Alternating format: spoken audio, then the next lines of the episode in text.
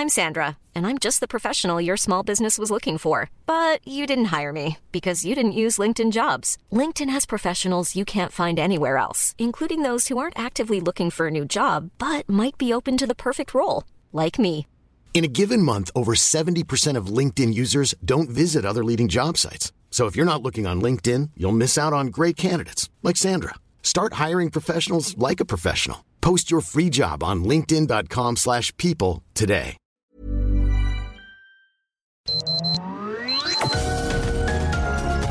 Heraldo Media Group presenta Sergio Sarmiento y Lupita Juárez. Información veraz y oportuna con un toque personal y humano. Por El Heraldo Radio, donde la H suena y ahora también se escucha.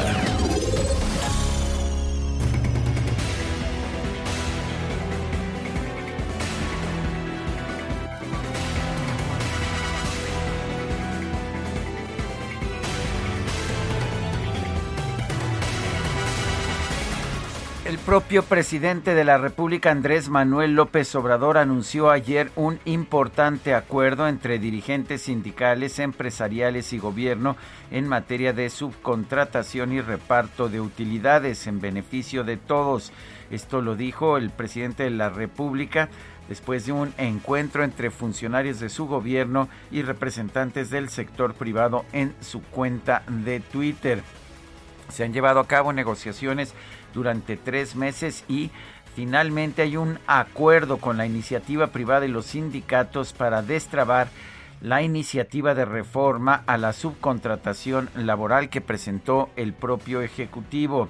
Esta contempla que solamente podrán usarse eh, que solo podrá usarse la subcontratación en labores especializadas, no propias del objeto social de las empresas.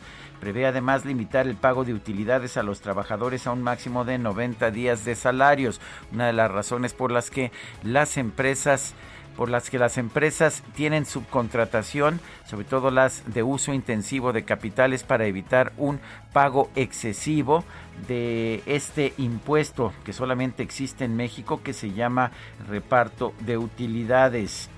La secretaria del Trabajo y Previsión Social, Luisa María Alcalde, dijo que los acuerdos alcanzados comprenden cinco aspectos la prohibición de la subcontratación de personal, la regulación de la subcontratación de servicios especializados distintos del objeto social y de la actividad económica preponderante de la empresa, el registro ante la Secretaría del Trabajo y la inscripción al padrón público de las empresas de subcontratación de servicios y obras y la responsabilidad solidaria en caso de incumplimiento el otorgamiento también de un plazo de tres meses para que los trabajadores subcontratados pasen a formar parte de la nómina del patrón. Bueno, pues esta es, este es el acuerdo y es un acuerdo en el que faltan todavía muchas reglas. Algo se hablará sobre este tema en la conferencia de prensa de esta mañana del presidente de la República. También la Secretaría del Trabajo se ha comprometido con dar a conocer nuevas reglas para de aquí al primero de mayo con el fin de que ya a partir del primero de septiembre entre en vigor esta nueva figura. Son las 7 de la mañana con 3 minutos, 7 con 3. Hoy es martes 6 de abril del 2021. Yo soy Sergio Sarmiento y quiero darle la más cordial bienvenida a El Heraldo Radio. Lo invito a quedarse con nosotros. Aquí estará bien informado, por supuesto, pero también podrá pasar un momento adecuado. Claro que sí. Aquí hacemos siempre un esfuerzo por darle a usted el lado amable de la noticia, siempre y cuando la noticia lo permita. Guadalupe Juárez, ¿qué nos tienes esta mañana?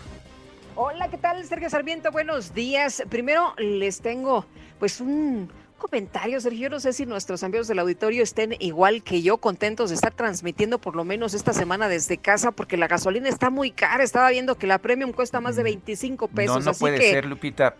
¿No? ¿No te acuerdas que el presidente dijo que no iba a subir el precio de la gasolina? Pues fíjate que fui el otro día a una gasolinera y le pedí al señor que me la vendiera en 10 ¿Ah, en sí? 10 lucas, Es lo que, pero había dijo dicho, que no. lo que había dicho el presidente, ¿no? Que iba a costar una vez que tuviera el poder. Sí. ¿De ¿Cuán- dónde sacas eso? ¿Cuánto compañero? dices que está? ¿Cuándo lo dijo? ¿Quién lo dijo? Ah, pues lo dijo el presidente. Sí, ah, porque luego los morenistas dicen así, ¿no? Bueno, ¿quién lo dijo? ¿Cuándo lo dijo? Ternuritas. bueno, Total que, que, no está a 10 pesos la gasolina. No está a 10 pesos, Sergio, está bien cara, la verdad. Y bueno, pues eh, les tengo información que tiene que ver con el uso lúdico de la cannabis. En el Senado, la Comisión de Justicia que preside Julio Menchaca de Morena aprobó este lunes con seis votos a favor y cinco en contra la ley federal para la regulación del cannabis. Fíjate que la priista Claudia Ruiz Macié dijo que las modificaciones que aprobó la colegisladora, lejos de mejorar el texto normativo de la Ley Federal para la Regulación de Cannabis, violenta los derechos humanos y la Constitución. Consideró además que aprobar sin más esta minuta simplemente porque se agota el tiempo del periodo ordinario no es razón suficiente para obviar las, posibles eh, inconstitucionalidades, la falla al mandato de la Corte y sobre todo pues negar el trabajo que se hizo en el Senado. Eh, sí se reconoció que pues que hay algunas eh, contraposiciones con las disposiciones en la Constitución, pero pues que ni modo, ¿no? Así, así se va, que hay que dar un paso adelante aprobando este dictamen y atendiendo las responsabilidades, lo que han dicho en Morena. Así que, bueno, por lo pronto, por lo pronto, la Comisión de Justicia del Senado aprobó la ley para regular el uso lúdico del cannabis. En otros temas, un tema muy doloroso por la desaparición de una familia que regresaba de vacaciones de la Ciudad de México. Siete policías del municipio de Acatic fueron detenidos, según informó la Fiscalía de Jalisco. El fiscal estatal Gerardo Octavio Solís Gómez dijo que desde el 25 de marzo se recibió la denuncia por la desaparición de cinco personas, entre ellas dos menores. La familia viajaba por carretera por lo que se empezó a rastrear la zona por donde pudo pasar el auto. Según el fiscal, se ha estado trabajando con el ejército y en el transcurso de las investigaciones se obtuvieron datos que hacen muy probable la participación de policías de la comisaría de Acatic en la desaparición de estas personas. se han obtenido ocho órdenes de aprehensión por desaparición forzada de personas y ya se han cumplido siete de ellas presente en el operativo de Acatic, el fiscal indicó que son más de 200 personas las que están trabajando en la región haciendo recorridos por brechas y comunidades apartadas para tratar de localizar a la familia desaparecida. Sí, vivimos en un país en que pues una familia puede así desaparecer de un momento a otro por el simple hecho de utilizar las carreteras. Son las 7 de la mañana con 7 minutos.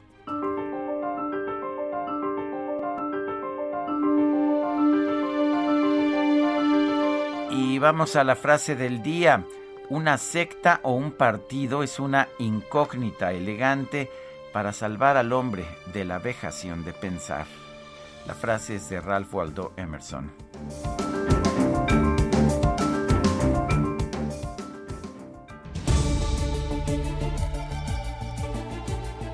Y las preguntas, las preguntas, ya sabe usted que nos gusta preguntar, a mucha gente que nos escucha le gusta responder. Ayer preguntábamos, ¿le parece correcto que la gente haya salido de vacaciones de Semana Santa? Y bueno, nos dicen, sí, era justo y necesario, 8.2%. No, la pandemia está peor, 82%. No sabemos, 9.8%. Hemos recibido recibimos 4.616 votos. Y esta mañana ya coloqué en mi cuenta personal de Twitter, arroba Sergio Sarmiento, la siguiente pregunta. ¿Es correcto modificar los libros de texto para que reflejen una visión distinta del mundo a la que se mostraba hasta ahora? Nos dicen claro 20.2%, por supuesto que no 67%. No sabemos 12.7%. Hasta este momento hemos recibido en 42 minutos 845 votos. Las destacadas del Heraldo de México. Itzel González con las destacadas, ¿cómo te va? Buenos días. Lupita, Sergio, amigos, muy buenos días. Excelente martes, 6 de abril del 2021. Ya vamos un pasito, un pasito para adelante de esta segunda semana del mes de abril. Sergio Lupita con muchísima información que se publica esta mañana en el Heraldo de México, así que comenzamos con las destacadas. En primera plana, contra COVID-19, van 311 millones de pesos para blindar casillas. El INE entregará un kit que incluye gel, cubrebocas, caretas, toallitas, aerosol, cloro y cinta. País, IP y gobierno destraban reforma al outsourcing. El nuevo acuerdo aumenta hasta 156% el monto de las utilidades para los trabajadores y prohíbe la subcontratación de personal. Ciudad de México en la capital, semana con menos contagios. Luego de cinco meses, entre el 29 de marzo y el 4 de abril, la Ciudad de México reportó 7.712 casos confirmados por COVID-19. Estados, Acatí caen siete policías, los vinculan con la desaparición de familia jalisciense. Orbe, en Florida, jóvenes llenan puntos de vacunación. El Estado comenzó a inmunizar contra el COVID a todos los ciudadanos de 16 años o más. Meta Juegos Olímpicos 125 años. Un 6 de abril inició la era moderna del evento marcado por las dificultades políticas de la época.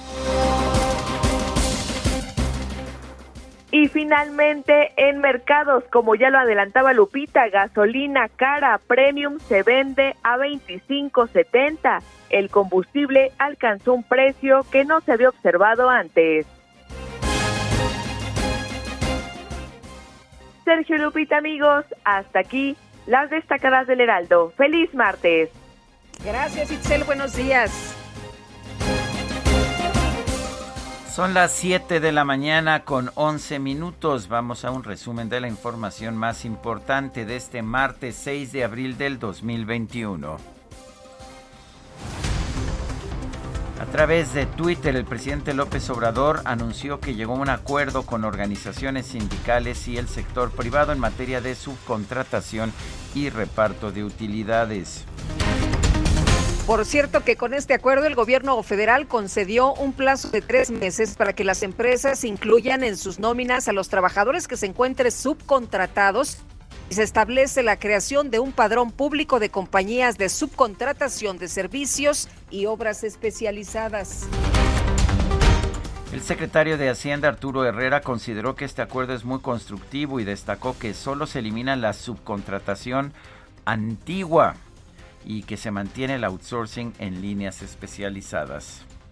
El propio día de hoy es un acuerdo, a mí nos parece muy, muy bueno y eh, producto del consenso. Se estuvo trabajando liderado por, por la secretaria eh, Luisa María Alcalde y se llegó a un acuerdo tripartita entre los empresarios, los sindicatos y el, propio gobierno eh, para eliminar la versión antigua del outsourcing este, y se va a permitir que haya una subcontratación en, este, en algunos tipos de líneas especializadas, etc. El presidente de la Junta de Coordinación Política del Senado, Ricardo Monreal, destacó que con este acuerdo se busca que la subcontratación no sea utilizada para evadir obligaciones fiscales o para violar los derechos laborales. Se regula y se establece eh, mecanismo o se establecen mecanismos para evitar que esta figura jurídica se siga utilizando para lesionar el derecho de los trabajadores, para interrumpir sus propias conquistas o sus propios derechos y para evitar que se siga eludiendo o evadiendo la obligación fiscal. La Secretaría del Trabajo informó que en el acuerdo con el sector privado se establecieron nuevos mecanismos para calcular los montos del reparto de utilidades. Y el Servicio de Administración Tributaria extendió hasta el 31 de mayo, sí, escuche usted bien, hasta el 31 de mayo el plazo para que las personas físicas presenten su declaración anual correspondiente al ejercicio fiscal del 2020. El Banco de México informó que entre enero y febrero del 2021 nuestro país recibió 6.471.4 millones de dólares en remesas. Esto representa un incremento de 20.9% respecto al mismo periodo del año anterior. Parece que esta es pues la parte más positiva de la política económica, incrementar las remesas. Y la Confederación Patronal de la República Mexicana lanzó una iniciativa denominada alerta regulatoria con el objetivo de frenar posibles excesos de las autoridades de los tres niveles de gobierno ante el aumento de las regulaciones federales para las actividades productivas. Con seis votos a favor y cinco en contra, la Comisión de Justicia del Senado aprobó el dictamen que envió la Cámara de Diputados en materia de regulación de la producción y el consumo de la marihuana. El diputado de Morena, Porfirio Muñoz Ledo, denunció que el proceso interno de su partido para la elección de candidatos puso al descubierto profundas lacras en su dirigencia formal, las cuales ponen en riesgo la mayoría de Morena en el Congreso. Decenas de simpatizantes del senador con licencia Félix Salgado Macedonio realizaron una protesta frente a la sede del Instituto Nacional Electoral para exigir que se le restituya la candidatura de Morena al gobierno de Guerrero. Bueno, y ayer vi unas imágenes donde llevan a Félix Salgado Macedonio a subirse a una camioneta porque parece que se sintió mal. Eh, dicen por ahí que si lo van a enfermar por este tema de que no pueda recuperar la candidatura, pues vamos a ver, ¿no? A lo mejor dan alguna explicación de si es que se sintió mal o está enfermo o a ver qué pasa con Félix Salgado. El Instituto Electoral y de Participación Ciudadana de Jalisco rechazó el registro de planillas de Morena en 21 municipios, incluidos Tonalá y Tlajomulco. El gobernador de Michoacán, Silvano Aureoles, anunció la suspensión de sus conferencias de prensa semanales para respetar las reglas del actual proceso electoral. El gobernador de Chihuahua, Javier Corral, informó que este lunes se retomaron los trabajos del Grupo de Coordinación para la Construcción de la Paz en la entidad con la presencia de las autoridades federales. El exgobernador de Nayarit, Roberto Sandoval, obtuvo un amparo con el cual se instruye a la Fiscalía General de la República que le entregue una fotocopia de la carpeta de investigación en su contra por presunto enriquecimiento ilícito. El titular de la Fiscalía de Investigación Territorial de Coyoacán, Pedro Abelardo Faro, fue separado de su cargo por presuntamente haber utilizado su puesto para pues tener de manera irregular la vacuna contra el COVID-19 y luego de que una mujer de 85 años que acudió a un centro de vacunación en Iztapalapa le entregó una nota a un enfermero para pedirle ayuda porque su hija y su yerno la tenían secuestrada, autoridades capitalinas confirmaron la detención de la pareja.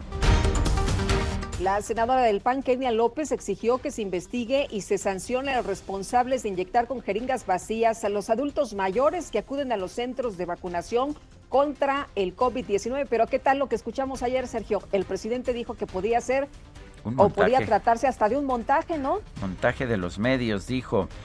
El director del IMSS, E. Robledo, reconoció que puede haber errores humanos en la aplicación de vacunas contra el COVID-19, como en el caso del adulto mayor inyectado con una jeringa vacía en la alcaldía Gustavo Madero. ¿Fue un error humano entonces? Bueno, hasta que no esté la investigación, este, yo supongo que sí, porque pues también eh, después de eh, 9 millones de aplicaciones de vacunas, pues por pura probabilidad pueden ocurrir humo, errores humanos como este. Lo importante es también que se investigue a fondo. La jefa de gobierno de la Ciudad de México, Claudia Sheinbaum, aseguró que la campaña de vacunación cuenta con estrictos protocolos de traslado, aplicación, resguardo y conteo de las dosis.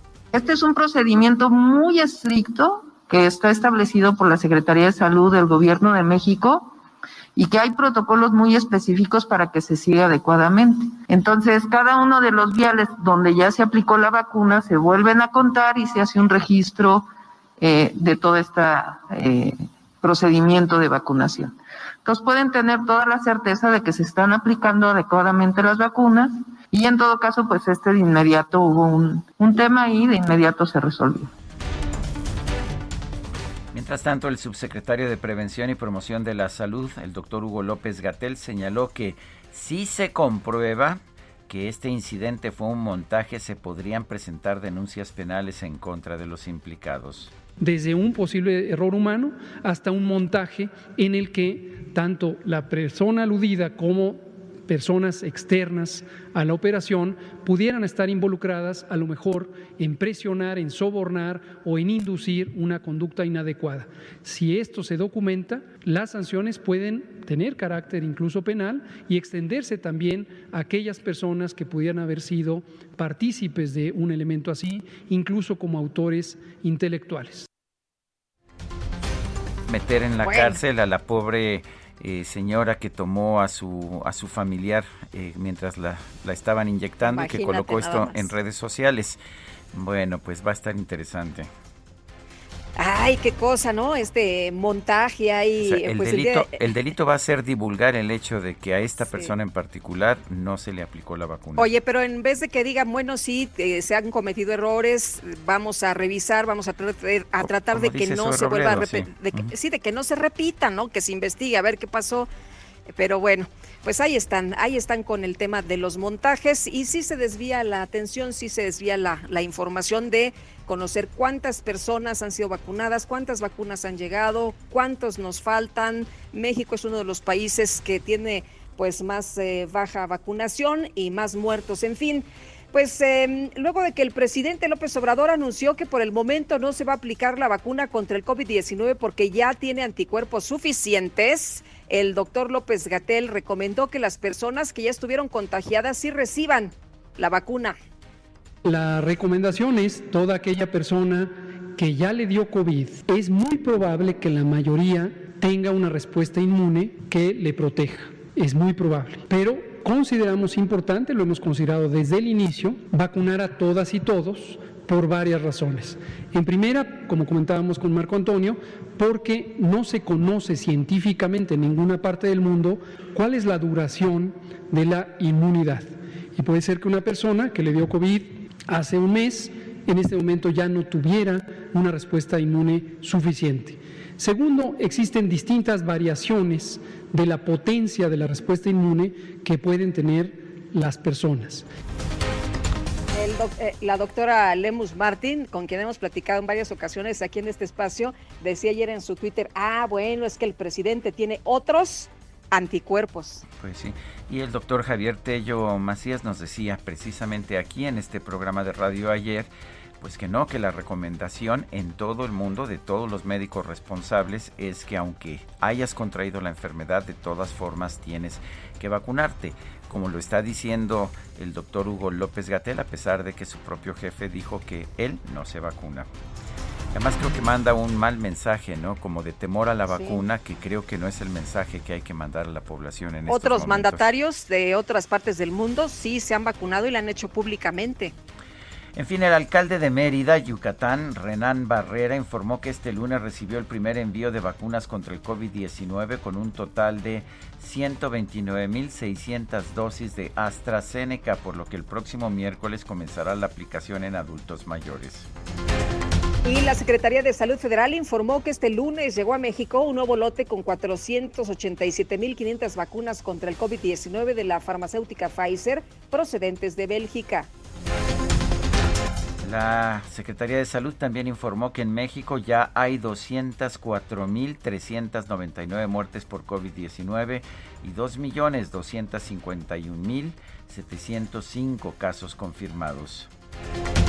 La Organización Mundial de la Salud dio a conocer que este lunes se llegó a 130 millones de casos confirmados de COVID-19 en todo el mundo. Destacó en los últimos siete días se registraron más de 4 millones de contagios.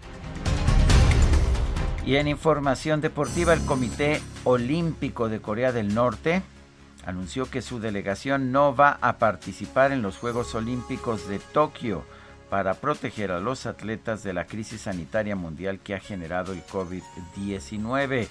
supongo que los atletas de Corea del Norte no estarán tan contentos de estar siendo protegidos de esta manera.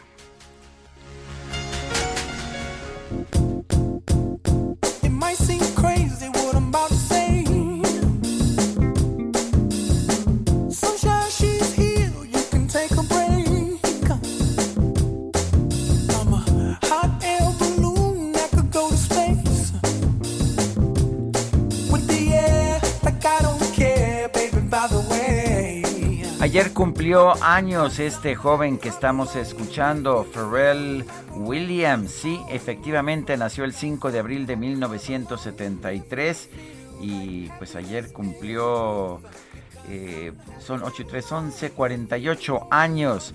¿Te parece que empecemos con esta que se llama Happy para ponernos idem? Sergio Sarmiento y Lupita Juárez quieren conocer tu opinión, tus comentarios o simplemente envía un saludo para ser más cálida esta mañana.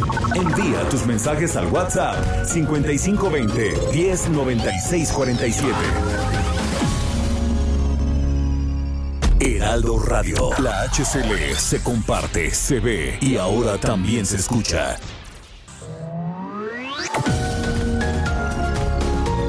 Continuamos con Sergio Sarmiento y Lupita Juárez por El Heraldo Radio.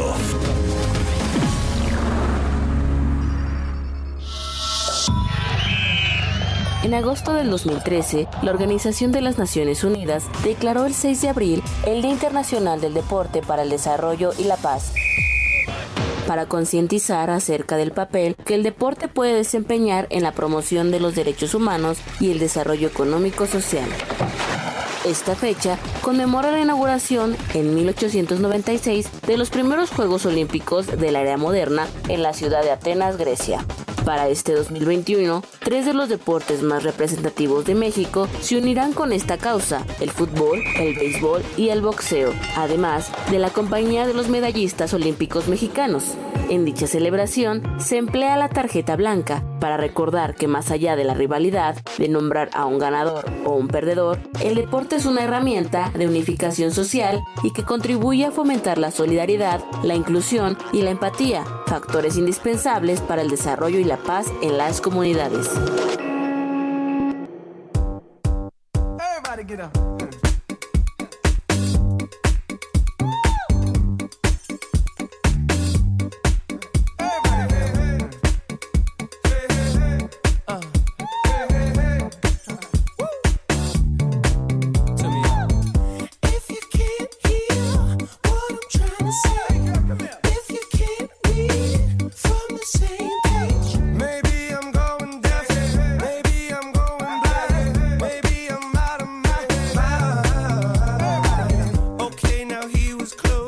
Bueno, seguimos escuchando música interpretada por Pharrell Williams aquí.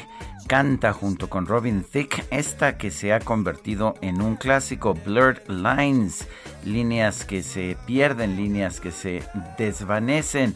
Y es una, pues lo digo yo, lo decía yo precisamente el día de ayer.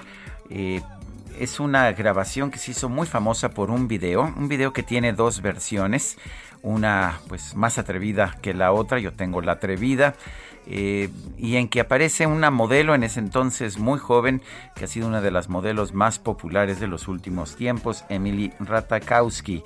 Y bueno, pues lo que le puedo decir a usted es que la, tanto el video como la canción fueron un tremendo éxito.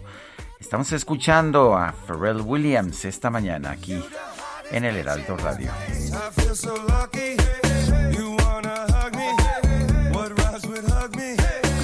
con esta música y con este ritmo, vámonos a los mensajes. Nos dice una persona del auditorio, gran programa de Iztacalco referente a la vacunación falsa. Yo pienso que no es un error, es una decisión, porque error es tomar una taza y pensar que toma café cuando es un té, y las enfermeras tomaron la decisión de no aplicar el biológico porque Dice, por lo que haya sido, pero los titulares deben asumir la responsabilidad que tienen y no buscar culpables externos por todo lo que hacen piensan de verdad que somos tontos. Ahora vamos a estar con la zozobra de si en verdad vacunarían a nuestros padres. Qué falta de respeto de este gobierno de cuarta.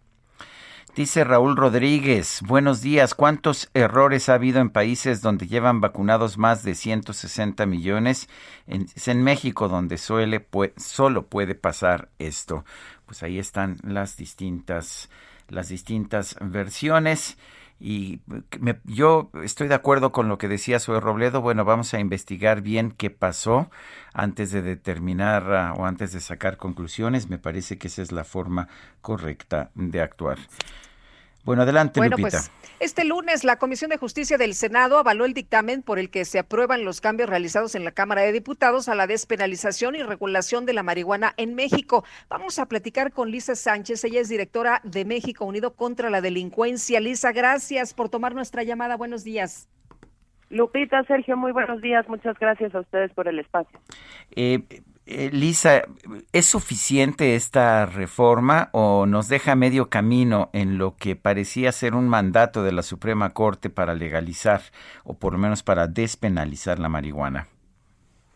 Sergio, pues efectivamente es un paso adelante, pero que tiene importantes falencias todavía para poder cumplir a cabalidad con el mandato de la Corte es un paso adelante porque en Cámara de Diputados sí se corrigieron importantes cosas que no se habían eh, que no habían salido bien del Senado como por ejemplo el hecho de que en el Senado habían dicho vamos a regular la marihuana y de pronto a las posesiones de cantidades pequeñas le habrían puesto unas sanciones de cárcel mucho más amplias que a la posesión de cantidades pues ya digamos mucho más importantes que podrían ser indicativas de narcotráfico.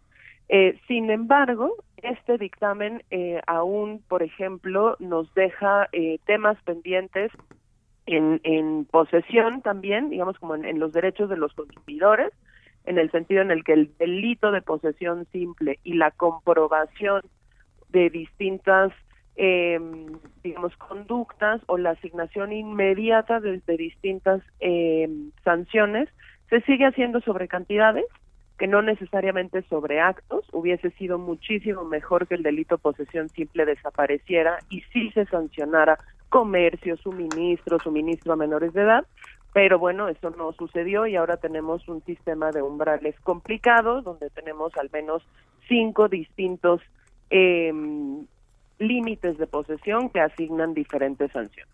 Y por el lado de la justicia social, donde se nos siguió quedando ahí pendiente del qué vamos a hacer con los cultivadores y tampoco necesariamente se elimina el delito de cultivo, ni siquiera en razón de subsistencia o escasa o nula instrucción educativa, que es el caso de muchas personas que entran a estos circuitos ilegales de manera forzada. Entonces, vamos a tener que eh, pues si, si esto sale, digamos, si esto se publica eh, formalmente ya a partir de una votación del Pleno el día de mañana, vamos a tener que seguir trabajando para corregir esos detalles, aunque sí hay que decir, eh, se gana el hecho de que sociedad civil obliga al Congreso a legislar por la vía de recurrir a los tribunales y también se gana por lo menos una despenalización efectiva de la posesión de 0 a 28 gramos. Elisa, ¿se está eh, aprobando así porque se agote el tiempo del periodo ordinario? Desafortunadamente parecería ser esa la razón, porque la prórroga que dio la Suprema Corte de Justicia ya por tercera ocasión vence el 30 de abril y de realizar modificaciones en el Senado de la República, pues estos tendrían que regresar a Cámara de Diputados para ser avalada y ahí el tiempo un poquito ya los come. Sin embargo, sí hay que denunciar una cosa, y es que este, ahorita tienen el pretexto de que se les está acabando el tiempo, sin embargo, han tenido la orden de la Suprema Corte de Justicia de legislar desde mayo del 2019. Y desde mayo del 2019 el proceso ha sido, por decirlo menos, desprolijo, opaco y lento, en lo que sí demostró eh, pues una legislatura que no tenía ganas de trabajar este tema con seriedad pese a que ya tenían al menos 14 iniciativas presentadas a partir de las cuales pudieron iniciar los trabajos. Una de las iniciativas era de la Secretaría de Gobernación, ¿no es así? Es correcto, se presentó cuando todavía Olga Sánchez Cordero tenía un sitio en el Senado de la República, después la impulsó la que fue su sucesora, que fue Jesús Rodríguez, pero eh, al margen de esa iniciativa, bueno, había muchísimas otras más eh, y estas, aunque se supone que fueron tomadas en cuenta para la elaboración del primer proyecto de dictamen, pues lo que nunca vimos fue realmente un trabajo serio de sesión de todas las comisiones involucradas como para hacer un trabajo suficiente. Y aquí decimos suficiente porque para cada país los problemas públicos a resolver a partir de la regulación de la marihuana son distintos. En nuestro caso, era importante saber qué hacer con los consumidores y cómo no utilizar el sistema de justicia penal para tratar con un tema de salud. Por el otro lado, qué hacer con la producción que ya existe en México de cannabis al aire libre y hoy abastece únicamente circuitos ilegales y por el otro lado, qué hacemos con las comunidades más afectadas y cómo podemos involucrarlas de manera que opten siempre por recurrir al mercado legal como participantes del lado de la producción que eh, mantenerse en las economías ilícitas controladas por los actores criminales. Y hoy en día eso va a ser muy difícil porque le pusimos unos requisitos tan altos, unas barreras de entrada tan altas, pues que muchos participantes mexicanos y sobre todo las comunidades y los cultivadores que hoy ya están en esa economía ilícita, lo van a tener sumamente difícil, si no es que imposible, para poder trasladarse de manera legítima a ese mercado regulado.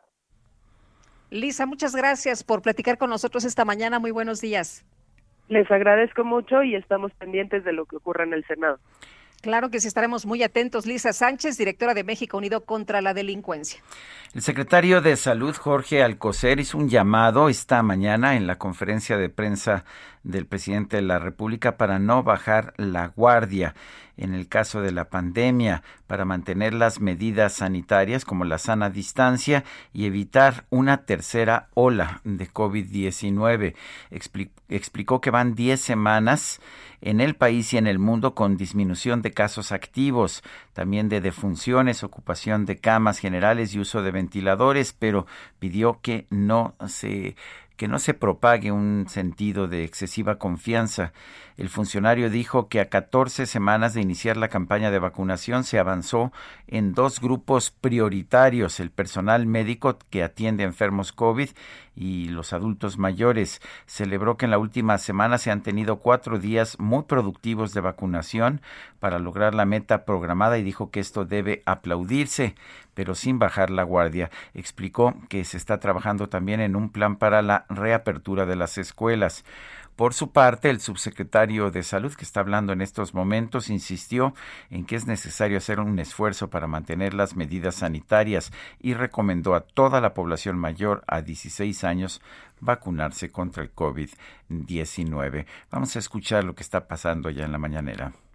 Por eso no hay duda alguna que se recomienda vacunar a las personas, todas las personas, en este momento mayores de 16 años, que es para quienes han sido probadas las vacunas. En su momento se conocerán resultados de ensayos clínicos que pudieran mostrar también la utilidad y la seguridad en personas menores de 16 años. Bueno, pues es la voz del doctor Hugo López Gatel. Estaremos al pendiente de lo que suceda en la mañanera. Por lo pronto, pues ya sabe usted, el secretario Jorge Alcocer hace unas consideraciones más filosóficas que, que en otro sentido. El subsecretario Hugo López Gatel eh, se dedica al tema ya específico de la vacunación, pero el tema de la importación de vacunas, ese lo trae en la agenda el secretario de Relaciones Exteriores, Marcelo Ebrard, que acaba de tomar la palabra. En fin, oye, eh, y, vamos a, esperar la explicación de por qué se recomendó al presidente no vacunarse por el momento, ¿no? ¿Por qué tiene anticuerpos? Eh, como, como dice eh, todavía, después de que se enfermó, y por qué no se le recomienda sino hacerlo hasta en dos meses. Dijo el presidente que hoy se iba a dar un espacio en la mañanera para explicarnos finalmente por qué se ha tomado la decisión de la recomendación que le dio uno de los médicos que lo atendieron. Y por otra parte, la Secretaría de la Función Pública otorgó este martes una suspensión definitiva a la inhabilitación por 30 meses otorgada previamente a la empresa Laboratorios PISA mediante una circular publicada en el Diario Oficial se informó a dependencias y entidades de la Administración Pública Federal, así como empresas productivas del Estado, entidades federativas, municipios y alcaldías sobre esta medida. Se decreta la suspensión definitiva de la ejecución de la inhabilitación de 30 meses para participar en algún procedimiento de contratación, toda vez que se actualiza la apariencia del buen derecho y se atiende al interés social y al orden público, aunado a que con la presente concesión únicamente se paraliza temporalmente la ejecución de dicho acto, sin que ello implique que con la suspensión de méritos se impida a la autoridad hacer efectiva su sanción en caso de que la sentencia definitiva no sea favorable. Y recordemos que esta empresa PISA es precisamente la que el presidente ha venido atacando constantemente. Es la empresa eh, villana, a su juicio, de todos los males del sistema de salud, así como la empresa Iberdrola es la gran villana en el sector de la electricidad. Son las 7 de la mañana con 44 minutos. Sergio Sarmiento y Lupita Juárez.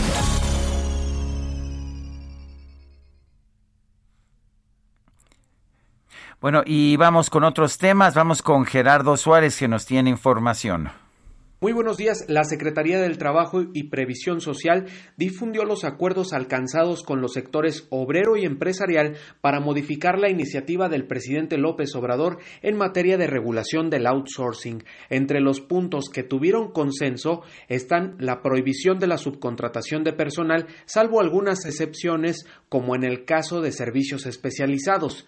En esta situación, se propuso elaborar un padrón público de las empresas de outsourcing en materia de servicios y obras especializados. Estos acuerdos son parte de la iniciativa que el propio presidente presentó el 12 de noviembre pasado. Otros acuerdos dados a conocer ayer son el otorgamiento de un plazo de tres meses para que los trabajadores subcontratados pasen a formar parte de la nómina del patrón real. En cuanto al reparto de utilidades, la Secretaría del Trabajo aseguró que se logrará un aumento del 156% en el monto del reparto a los trabajadores. Sin dar mayores detalles, añadió que se crearon dos modalidades para calcular el reparto de utilidades y evitar la discrecionalidad. Los convenios realizados entre el gobierno federal, representantes del Poder Legislativo, así como los sectores obrero y patronal, serán entregados a la Cámara de Diputados para su discusión. Las propuestas se establecieron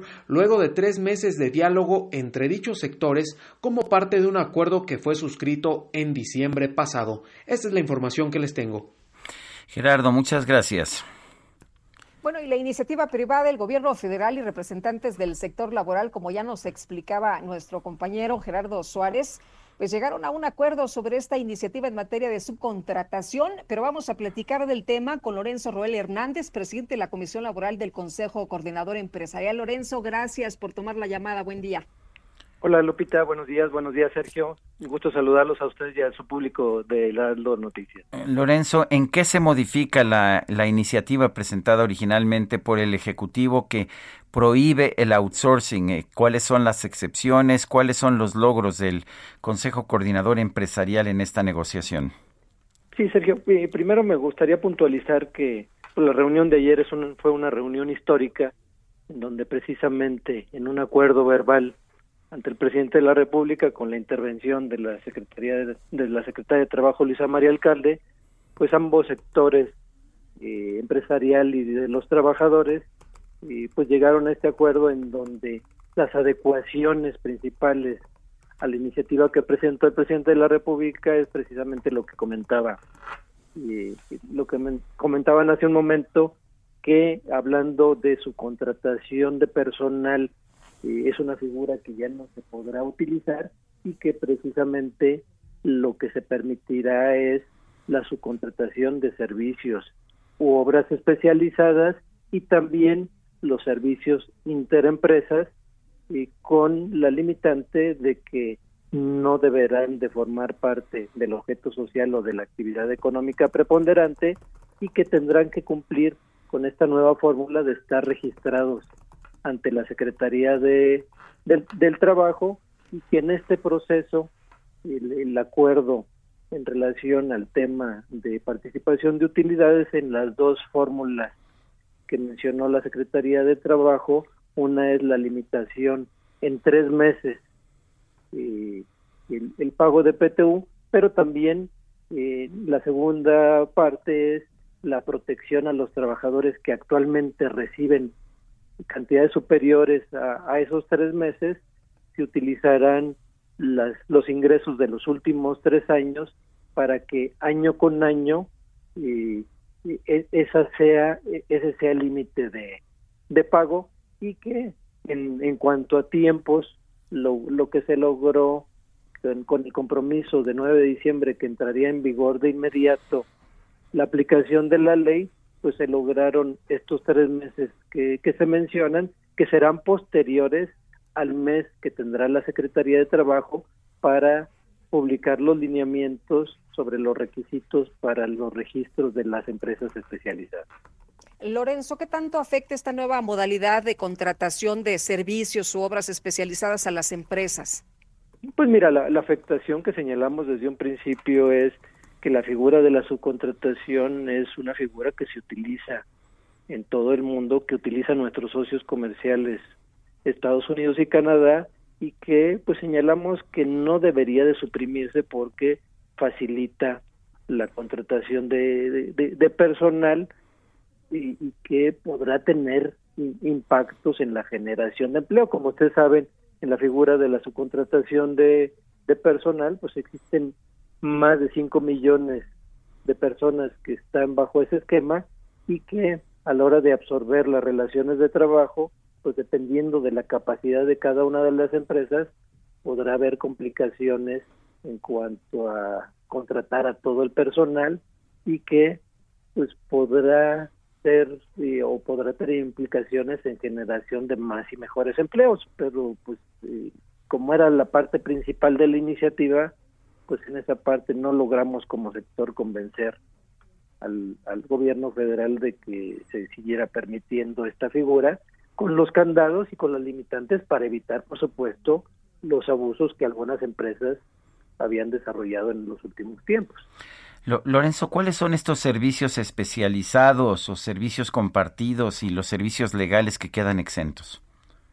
Sí, mira, los eh, más que exentos es permitir esta subcontratación de servicios, obras especializadas. Eh, un, ejemplo, por ejemplo, en, la industria automotriz, en, en el armado de un automóvil, pues hay varias actividades que prestan servicios empresas especializadas y que se podrán continuar desarrollando como será la, la, pintura de, carrocerías que regularmente la realizan eh, empresas especializadas con sus propias tecnologías y con sus propios trabajadores dentro del proceso pues la eh, la, eh, la inclusión de algunas autopartes que desarrollan empresas especializadas en servicios compartidos, pues servicios legales, administración de, de nóminas, servicios logísticos, en algunos casos transporte cuando no sea el objeto principal de la empresa y todo aquello que va alrededor del objeto social de la, de la empresa y que no esté dentro de la eh, actividad económica preponderante de, la empresa. ¿Qué, son servicios compartidos, Lorenzo? servicios compartidos son regularmente los que se prestan entre empresas, medianas empresas y grandes empresas, en, eh, en estos casos, pues, los servicios legales que alguna de las razones sociales le presta a las demás empresas del grupo, eh, servicios de logística, servicios contables, eh, servicios legales y que no en, la práctica no no tiene el, el, personal cada una de las empresas sino que alguna de las empresas del grupo o la empresa principal le presta a las, a las demás empresas. Esos son los servicios compartidos. Eh, Lorenzo, cuando subcontrates a una persona, eh, después de tres meses, ¿la empresa estará obligada entonces a meterlos a la nómina? Bueno, eh, más que lo que no se podrá es la subcontratación de personal. Si subcontratas un servicio, una obra especializada, podrá ser una actividad eh, permanente. Lo, lo, el, el plazo que, empezará a correr a partir de la entrada en vigor de la iniciativa es que lo que actualmente su, se subcontrate eh, personal para desarrollar la, el, objeto social o la actividad eh, económica preponderante, eso ya no lo podrán contratar y precisamente se tendrá que absorber al, al personal que desarrollan tanto empresas propias como eh, em, empresas externas en la fórmula de outsourcing. Sí, si no se absorbe este personal, va a tener que ser despedido y cómo se le va a indemnizar y quién lo va a indemnizar.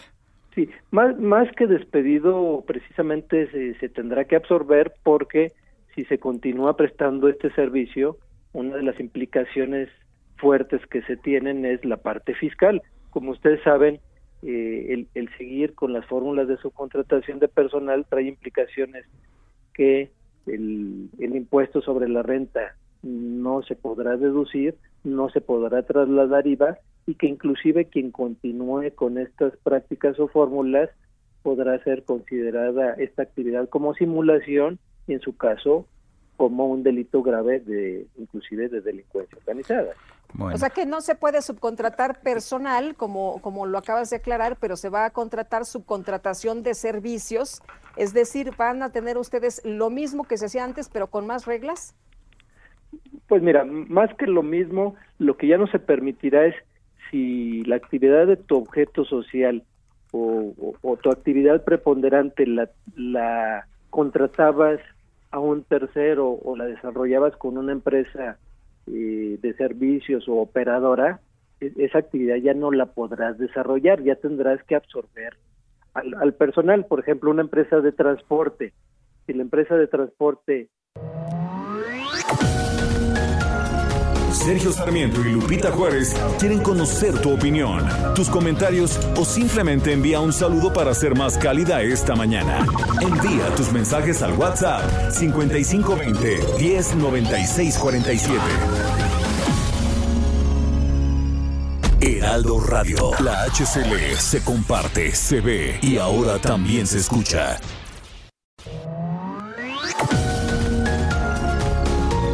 Continuamos con Sergio Sarmiento y Lupita Juárez por El Heraldo Radio.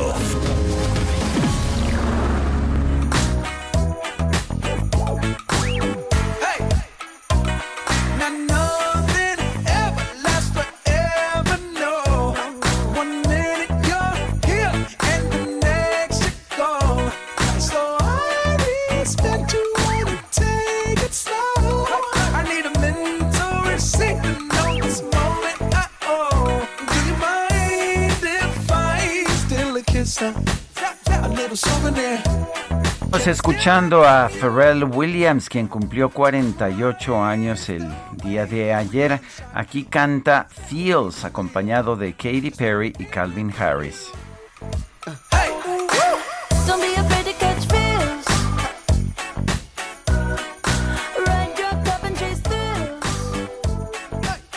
Buena música esta mañana y vamos a seguir también con los mensajes después de esta bailada. Oye, dice una persona, soy Elizabeth de Iztapaluca, al subir la gasolina sube todo claro al gobierno que le preocupa que como ciudadanos tengamos que pagar los platos rotos. Al menos yo no votaría por Morena. Buen día, mis consentidos.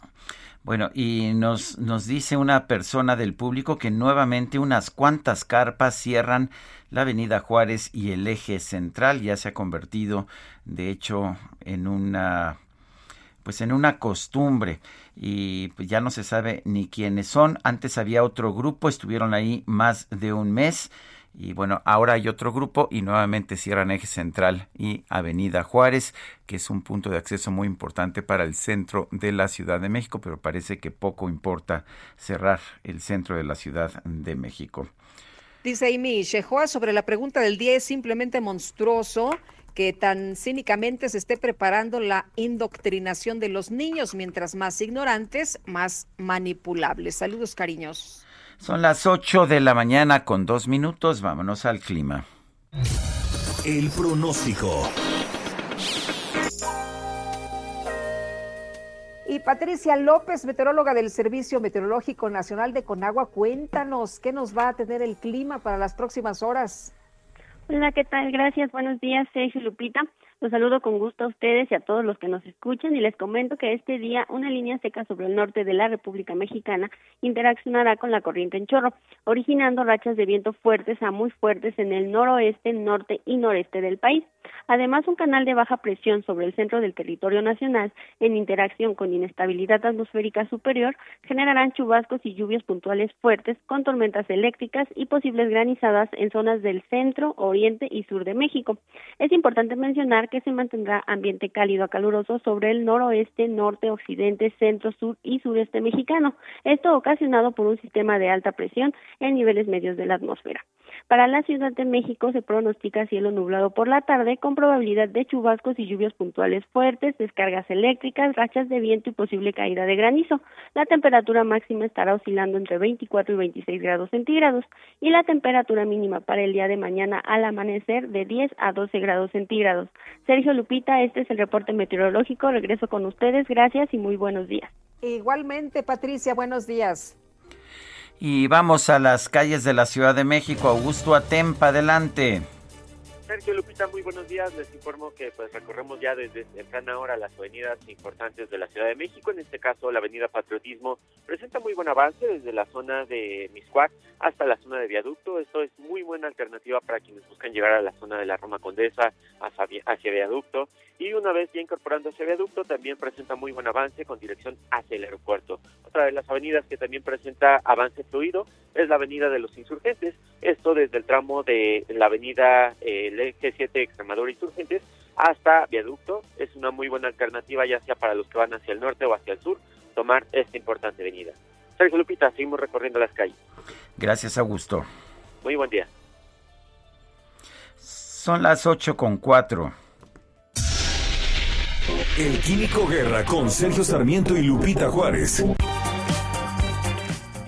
Hola, Químico, ¿cómo te va? Buenos días. Hola, Sergio Lupita. Sergio, te comenté hace poquito que tenías una novia junto conmigo que se llama Apis y una muy buena amiga de Lupita, que es la misma.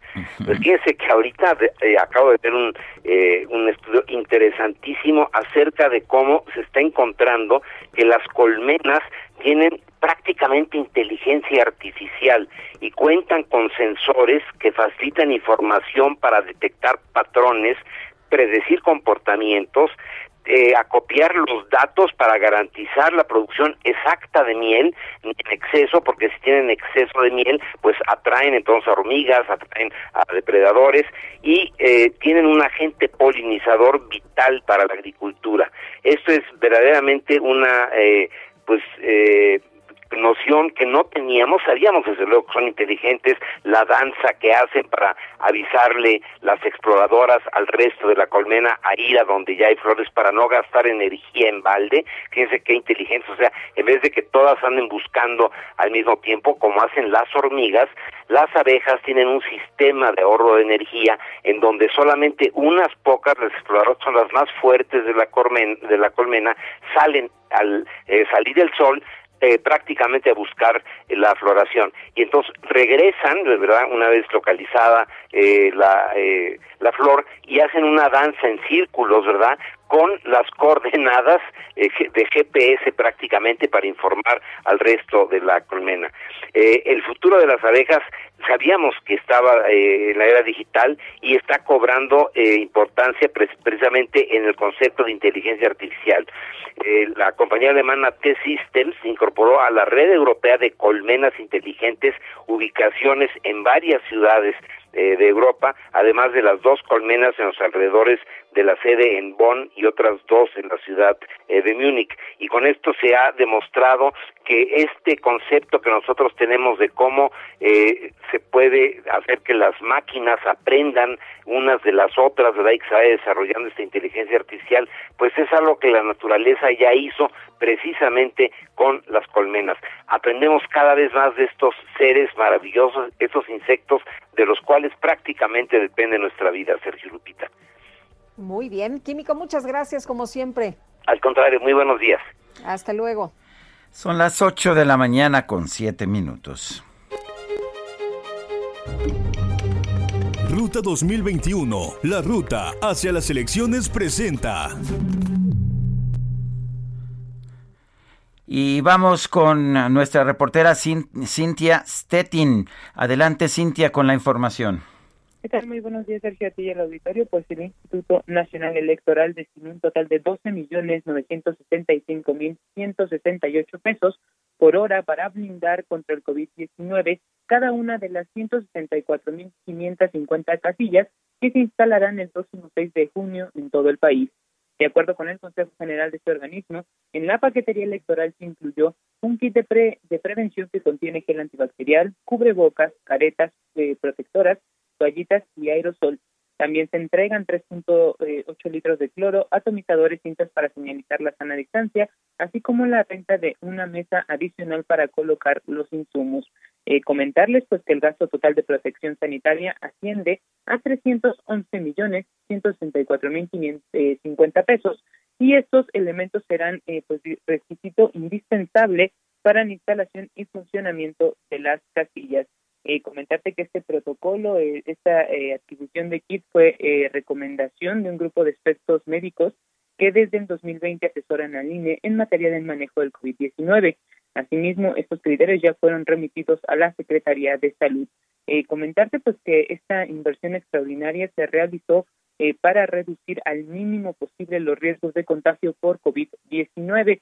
Incluso dicho presupuesto, quiero comentarte que representa 60 veces el dinero que se asigna este año a las juntas locales ejecutivas, que son las encargadas de la ejecución y soporte técnico de las actividades del INE. El presupuesto con el que cuentan estas juntas locales eh, eh ejecutivas es de cinco millones ciento mil cuatrocientos setenta y nueve pesos. Además, otras de las acciones que se verán en las casillas electorales es que en esta ocasión las mamparas de las casillas no tendrán cortinas de plástico, pero se colocarán de una manera estratégica para eh, pues salvaguardar la secrecía del voto. Asimismo, eh, cada tres horas estas casillas serán eh, sanitizadas y no se permitirá el acceso a la casilla a más de dos personas. También otra de las recomendaciones es que los ciudadanos, los eh, 93.7 millones de votantes que están en la lista del INE, lleven su propio marcador. Eh, tendrán una pluma de uso común ahí en las casillas y la cual será sanitizada. Sin embargo, la recomendación es que lleven cada quien eh, pues sus eh, marcadores para evitar contagios. Finalmente, comentarte que cerca de las 20 personas que integran eh, una casilla electoral deberán eh, cambiar cada tres horas su cubrebocas y por eso se les ha dado este kit eh, que te comento. Cintia Stettin, gracias por la información. Seguimos pendientes, muy buenos días. Hasta luego, muy buenos días. Y la conferencia del episcopado mexicano se deslindó públicamente de las aspiraciones políticas del exobispo de Catepec, Onésimo Cepeda.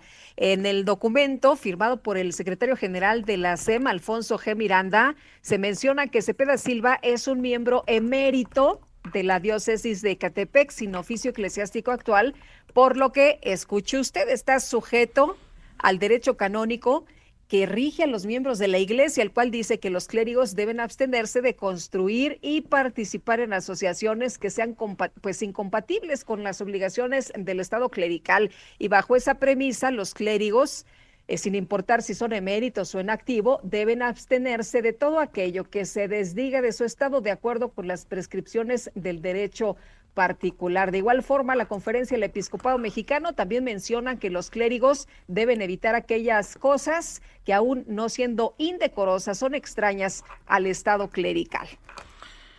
Bueno, y en otros temas, el presidente nacional del PAN, Marco Cortés, respaldó a Maru Campos, su candidata al gobierno de Chihuahua, a pesar de que ha sido señalada, señalada por uh, cohecho por el gobernador panista del estado de Chihuahua, Javier Corral. Marco Cortés es presidente del PAN. Marco, ¿cómo estás? Muy buenos días. ¿Qué hola, Sergio? Qué gusto saludarte. Gracias. Hola, Marco, buenos días. Había, había dudas acerca de a quién respaldaría el PAN, si a Maru Campos, su candidata, o a Javier Corral, su gobernador. Eh, cuéntanos la decisión, ¿por qué se tomó esta decisión? Muy simple, porque Maru Campos es la candidata de Acción Nacional a la gubernatura, porque ganó una elección interna, porque confiamos en ella además, porque es una mujer que conocemos de muchos años, porque fue alcaldesa y se religió como alcaldesa de la ciudad de Chihuahua, y esto es importante que lo sepa Sergio Lupita y toda la audiencia, ahí en Chihuahua, en la ciudad donde gobernó Maru, ella está ganando 3 a 1 frente a Morena, contundentemente, donde la conocen, donde gobernó, y eso es lo que nos da confianza, que la gente crea en ella, que nosotros sabemos de su tradición, de su panismo, de su congruencia, y por eso es que le hemos dado todo el respaldo institucional, los diputados federales, los senadores de la República, la Asociación Nacional de Alcaldes Panistas y la Asociación de Gobernadores de Acción Nacional. Vamos con todo con Maru, porque además va a ser un estado que ganará el Partido Acción Nacional y que estará bien gobernado por una mujer como Maru Campos. Eh, Marco, ¿qué piensas de comentarios como que Corral le está haciendo la campaña morena? Mira, yo respeto las posiciones del gobernador. Yo desde el año pasado le pedía que si había elementos contundentes, pues se actuara. Nosotros estamos siempre a favor de la legalidad, del deber ser, pero todos los abogados, todos los que nos dicen es que no hay elementos, que no hay razón y que finalmente un juez va a determinar que Maru Campos es completamente inocente. Y ella hoy cuenta con todos sus derechos políticos, legales, para ser candidata y para resultar electa el próximo 6 de junio. Bueno, entonces tiene todo el apoyo del Partido Acción Nacional. De hecho, quiero comentarte, Sergio, el día de ayer tuvimos una sesión virtual de la Comisión Nacional del PAN, de la Comisión Permanente Nacional, y fue por unanimidad. Comisión permanente plural, integrada de las diferentes visiones del partido, y por unanimidad salió un respaldo contundente, total, para Maru Campos, la próxima gobernadora de Chihuahua.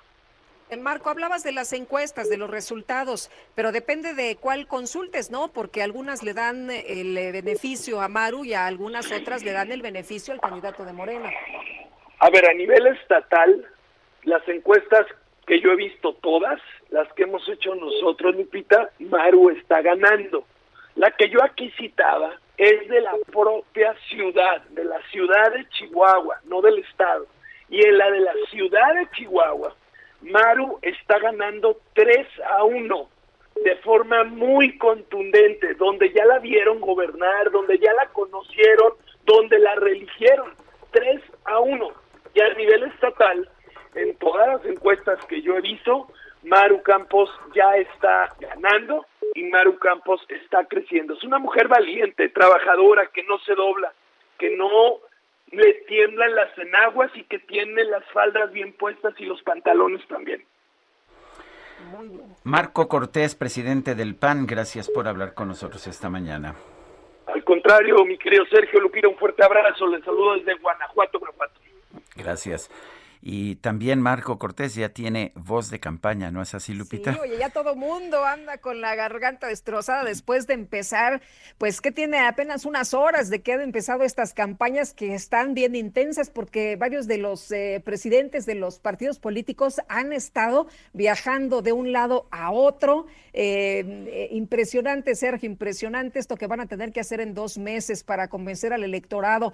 Y bueno, el secretario de Relaciones Exteriores, Marcelo Ebrard, alista una gira a Rusia, China, India y los Estados Unidos. ¿A qué va? Bueno, pues acelerar el proceso de entrega de vacunas anti-COVID-19 comprometidas. Y uno se podrá preguntar, bueno, ¿por qué va Marcelo Ebrard y no el secretario de Salud o el subsecretario? Pues así están las cosas. Las fechas todavía se están programando con las distintas embajadas, por lo que se espera que pronto se concreten. Y además el canciller dio a conocer que al 6 de abril México ha recibido 15 millones 163 mil 420 dosis de vacuna contra el COVID-19. Se trata de cinco laboratorios internacionales donde Pfizer ha entregado más de 5 millones de dosis. Al presentar un corte del punto en el que se encuentra el país en la adquisición de vacunas, dijo que pues esta semana llegarán un millón trescientas mil de Pfizer y posiblemente se liberan 432 mil dosis de Cancino, este biológico que se envasa aquí en Querétaro. Y bueno, el secretario de la Defensa Nacional, eh, el general Luis Crescencio Sandoval, le explicó el plan de distribución de las vacunas que apenas llegaron el día de ayer. Bueno, y vámonos a las calles de la Ciudad de México. Javier Ruiz, adelante. Gracias, Sergio Lupita. Excelente mañana. Y tenemos un plantón por parte de Triquis, justamente en el eje central Lázaro Cárdenas, a un costado del Palacio de Bellas Artes. Todos ellos son de la comunidad unidad de Tierra Blanca, Copala, en Oaxaca, quienes fueron desplazados y es por ello que el día de ayer marcharon sobre la calzada de Tlalpan hacia el zócalo de la ciudad. Posteriormente no les dieron una respuesta el gobierno federal y han decidido colocar un plantón aquí en el eje central. Han colocado vallas, cerca de 20 casas de campaña y esto también está provocando pues problemas viales, principalmente sobre el eje central, llegando a la calle de Independencia.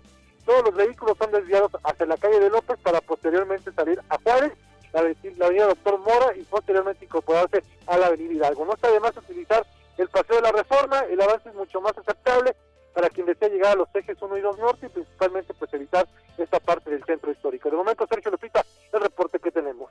Gracias, Javier Ruiz. Hasta luego, buenos días, estamos atentos. Buenos días, y Daniel Magaña, ¿dónde andas? Cuéntanos. ¿Qué tal, Lupita? Sergio, muy buen día. Nos ubicamos aquí afuera del eh, INE, que se ubica en la zona del anillo periférico sur, y el viaducto Tlalpan. Sobre el anillo periférico tenemos complicaciones, ya un grupo pues de personas se está manifestando, unas 20 o 30 personas están precisamente en este punto pues lanzando algunas consignas, ha afectado el tránsito vehicular de los carriles laterales para quien se incorpora también de la zona del viaducto Tlalpan.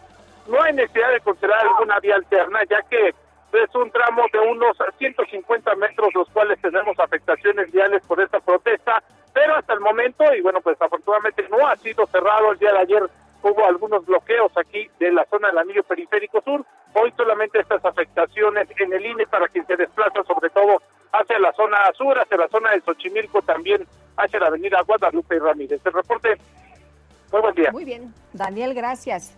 Mantenemos atentos. La Fiscalía de Jalisco ejecutó siete órdenes de aprehensión en contra de elementos de la Policía Municipal de Acatic. Los acusan del delito de desaparición formada en agravio de una familia de cinco integrantes que desapareció el pasado 24 de marzo. Mayeli Mariscal, adelante. Hola, ¿qué tal? Sergio, Lupita, muy buenos días, buenos días a todo el auditorio. Así es, elementos de la Policía Municipal de Acatic podrían estar involucrados en esa desaparición de la familia que ocurrió el pasado 24 de marzo. De hecho, ya se cumplimentaron órdenes de aprehensión en su contra. Son siete los elementos, repito, de esta comisaría municipal de Acatic. Y por lo pronto el fiscal del estado informó que se continúan los operativos para buscar algún indicio de esta familia, sobre todo en los municipios de Tepatitlán, Acatic, San Miguel el Alto y Jalostotitlán. Por lo pronto, el fiscal Gerardo Octavio Solís Gómez descartó que el móvil de esta desaparición tenga que ver con un robo y dijo que se investiga la relación justo con una agresión que sufrió una persona cuatro días antes de que ellos desaparecieran y es que esta persona que sufrió la agresión en Guadalajara es eh, pues colaborador cercano de uno de los desaparecidos. Las personas desaparecidas son Jimena Romo Jiménez de 24 años su esposo Julio Alberto Villaseñor Cabrera de 35, la hija de ambos, Julia Isabela de año y medio, además de Virginia Villaseñor Cabrera, hermana de Julio, y su hijo Iker de nueve años. Por lo pronto, esta es la información. Gracias, Mayeli Mariscal. Excelente día. Bueno, y por otra parte, durante su conferencia de prensa, el gobernador del estado de Puebla, Miguel Ángel Barbosa, comentó que ante la conducta de los policías que agredieron a un adulto mayor en el municipio de Huauchinango, que durante su administración no va a tolerar este tipo de acciones por parte de las autoridades, por lo que dijo que el caso ya se está investigando. Es indignante el abuso policial sobre ciudadanos, la brutalidad con la que se ejercen revisiones, se somete a personas y vamos a investigar este caso. Asimismo, refirió que no está satisfecho con esto de que llegaron unos policías, al parecer estatales, que disuadieron a la policía estatal del sometimiento que tenían sobre una persona adulta mayor. De acuerdo con los reportes, los hechos ocurrieron el sábado pasado en la comunidad de la venta cuando pues eh, llegaron, según unos testigos, en un retén vehicular se interceptó a la persona sin motivo alguno. Además, destacaron que los oficiales se encontraban en estado de ebriedad. Bueno, son las, las 8 de la mañana con 22 minutos. Vamos al reporte del metro. Reporte Metro con Palmira Silva. Palmira Silva, adelante. ¿Qué está pasando por el metro? Hola, muy buenos días, Sergio Lupito. Un saludo a su auditorio. A esta hora registramos afluencia alta y un intervalo de paso entre trenes de 4 minutos en las líneas 7, 9, 12 y B y de 5 minutos en las líneas 2, 3, 9 y A. Recuerda que como alternativa de movilidad en la línea 9, autobuses de RTP ofrecen servicio en una ruta emergente que corre de Velódromo hacia Angares línea 5 en ambos sentidos. Sigue las indicaciones del personal de apoyo y planea tu viaje. Esta es la información por el momento. Que tengan un excelente martes. Muchas gracias, Palmira. Son las 8 con 23. Le recuerdo que nos gusta saber de usted, usted que nos escucha, escuchar sus comentarios, saber qué piensa, saber qué opina también recibir saludos, críticas, cuestionamientos, todo eso, siempre estamos dispuestos a escucharlo. ¿Por qué no nos manda usted un mensaje? Puede ser de texto o de voz a nuestro número de WhatsApp 55 20 10 96 47. Repito, 55 20 10 96 47. Guadalupe Juárez y Sergio Sarmiento estamos en el Heraldo Radio con la primera cadena con cobertura nacional, cobertura en 32 estados, también en el sur de los Estados Unidos. Estamos, bueno, por todos lados, en la Ciudad de México, en Jalisco, en Nuevo León, en Tabasco, Estado de México, Baja California, Baja California Sur, Campeche, Coahuila, Chiapas, Chihuahua, Colima, Durango, Guerrero. Y no me va a dar tiempo de terminar a todos, pero a ver rápidamente, Nayarit, Puebla, Sinaloa, Tamaulipas, Sonora, Aguascalientes, Zacatecas, San Luis Potosí, Guanajuato, Morelos y bueno, ya no me alcanzó para darle a usted todas, todas las ciudades en las que nos encontramos. Regresamos en un momento más, Guadalupe Juárez y Sergio Sarmiento, además ya sabe usted aquí siempre divertidos.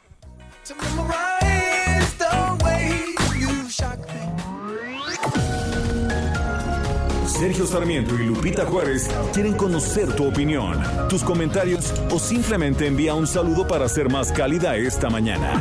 Envía tus mensajes al WhatsApp 5520 109647.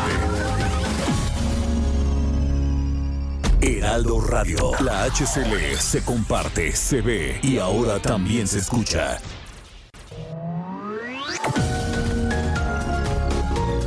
Continuamos con Sergio Sarmiento y Lupita Juárez por El Heraldo Radio. Jaque Mate con Sergio Sarmiento.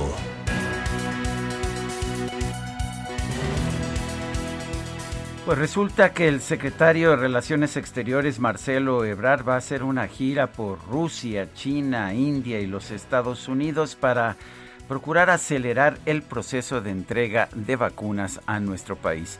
No me queda muy claro lo que pueda hacer Marcelo Ebrard allá en esos países que no pueda hacer desde acá.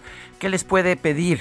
Bueno, les puede pedir quizás que aceleren los procesos de subcontratación a los que están recurriendo tantas empresas farmacéuticas en el mundo para acelerar la producción de las vacunas.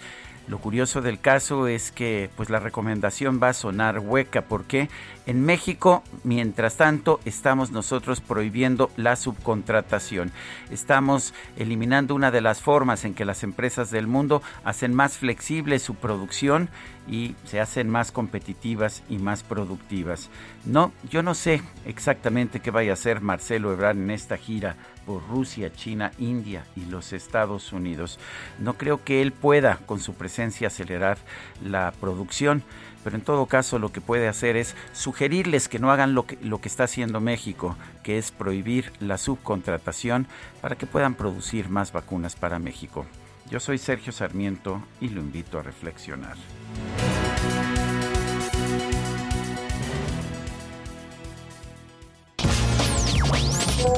Quiero decirles que me gustaría que ese mismo entusiasmo que los legisladores ponen para regularizar la marihuana, lo pusieran para regularizar el uso de las plantas medicinales en México.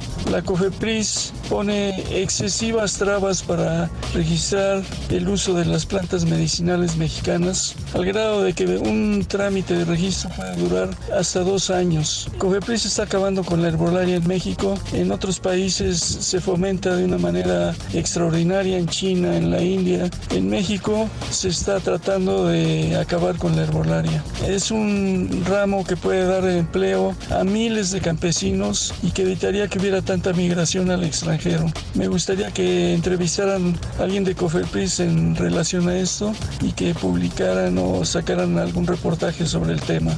Gracias. Buenos días, Sergio y Lupita. Qué gusto. Ya los escucho en Villahermosa, Tabasco. Gracias. Ya los puedo escuchar por radio. Muchos saludos.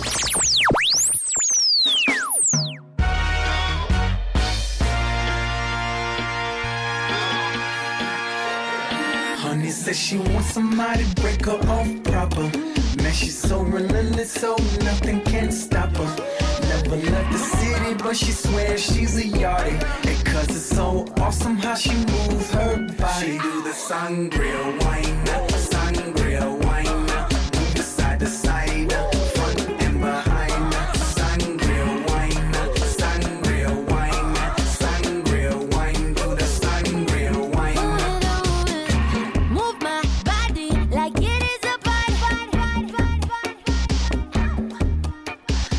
Seguimos escuchando música interpretada por Pharrell Williams. Fue su cumpleaños ayer. Esto se llama Sangria Wine y canta con, pues con una intérprete que a mí me encanta. Canta con quien me encanta. Me parece bien. Ya lo rimé sin esfuerzo. Camila Cabello.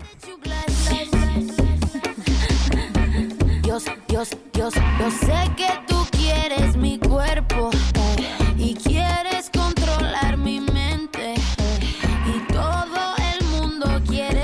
Wine. Ay. Seguimos bailando, seguimos bailando. Yo acá estoy a todo lo que da. Ya sabes, sin cámaras ni nada. es mucho más fácil. Sí, ¿verdad? Oye, sí, cómo no. Oye, Sergio, y fíjate que tenemos mensajes, más mensajes. Saludos a todos nuestros amigos por allá en Tabasco. Nos da un gusto enorme que nos puedan escuchar esta mañana. Oye, Morena inició campaña eh, varias semanas antes de la fecha marcada por el INE en Tlanepantla, es lo que dice una persona del auditorio, dice que lo, lo hicieron mañosamente. Su publicidad no eh, mencionada es lo que nos eh, da a conocer.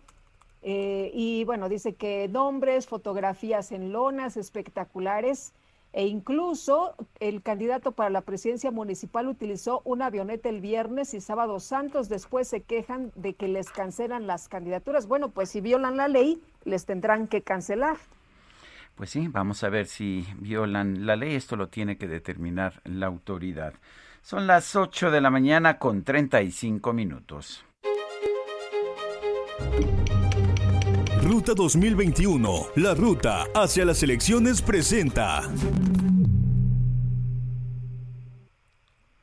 Y ya estamos en campaña, ya es campaña formal. Recuerdo la última vez que conversamos con David Monreal, que lo hicimos aquí en la cabina del Heraldo Radio. Pues eh, teníamos que estar viendo constantemente qué se podía decir y qué no se podía decir, porque tenemos una ley electoral que censura ciertas expresiones cuando todavía no es tiempo de campaña, pero ya es tiempo de campaña. David Monreal, ahora sí vamos a desgreñarnos. ¿Cómo estás? Buen día. buen día, mi querido Sergio. Buen día, Lupita Juárez. Hola. Paisana, Y buen día, México. A todos los zacatecanos allá y hasta donde nos escuchan, porque sé que este es un programa escuchado en Texas, California, en Chicago, a través de la magia de la red. Y por eso aprovecho para enviarles un saludo. Andamos, de hecho, por Hoy sí ya podemos hablar. Sí, a ver, David, dicen las encuestas, particularmente la del Heraldo, la del Heraldo de México, que pues que estás bien, que estás encabezando las preferencias electorales allá en Zacatecas. ¿Cómo ves eso? ¿Qué has hecho de bueno hasta este momento? Y ahora sí ya es la vencida. Ahora sí, la tercera es la vencida. La verdad es que estoy muy contento, eh, estoy muy comprometido porque hice un llamado a llevar a cabo una gran comunión social acá en nuestro estado, el de Zacatecas. Estoy llamando más allá de la filia, de la fobia. Sostengo que el sistema de partidos en nuestro país ha dividido nuestra sociedad y además dispuesto al debate público y que por esa razón yo en nuestro estado estoy llamando a su unidad.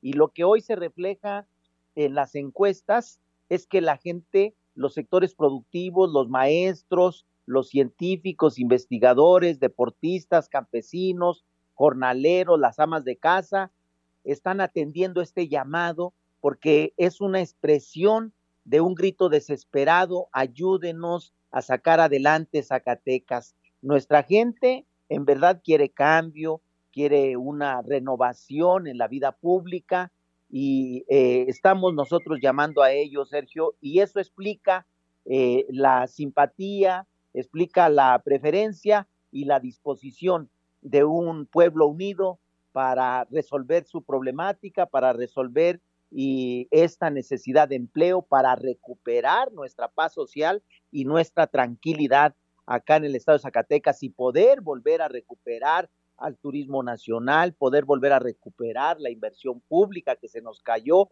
volver a, recuperar la inversión privada que genere y fortalezca la economía interna y que vayamos para adelante, el fortalecimiento de comercio.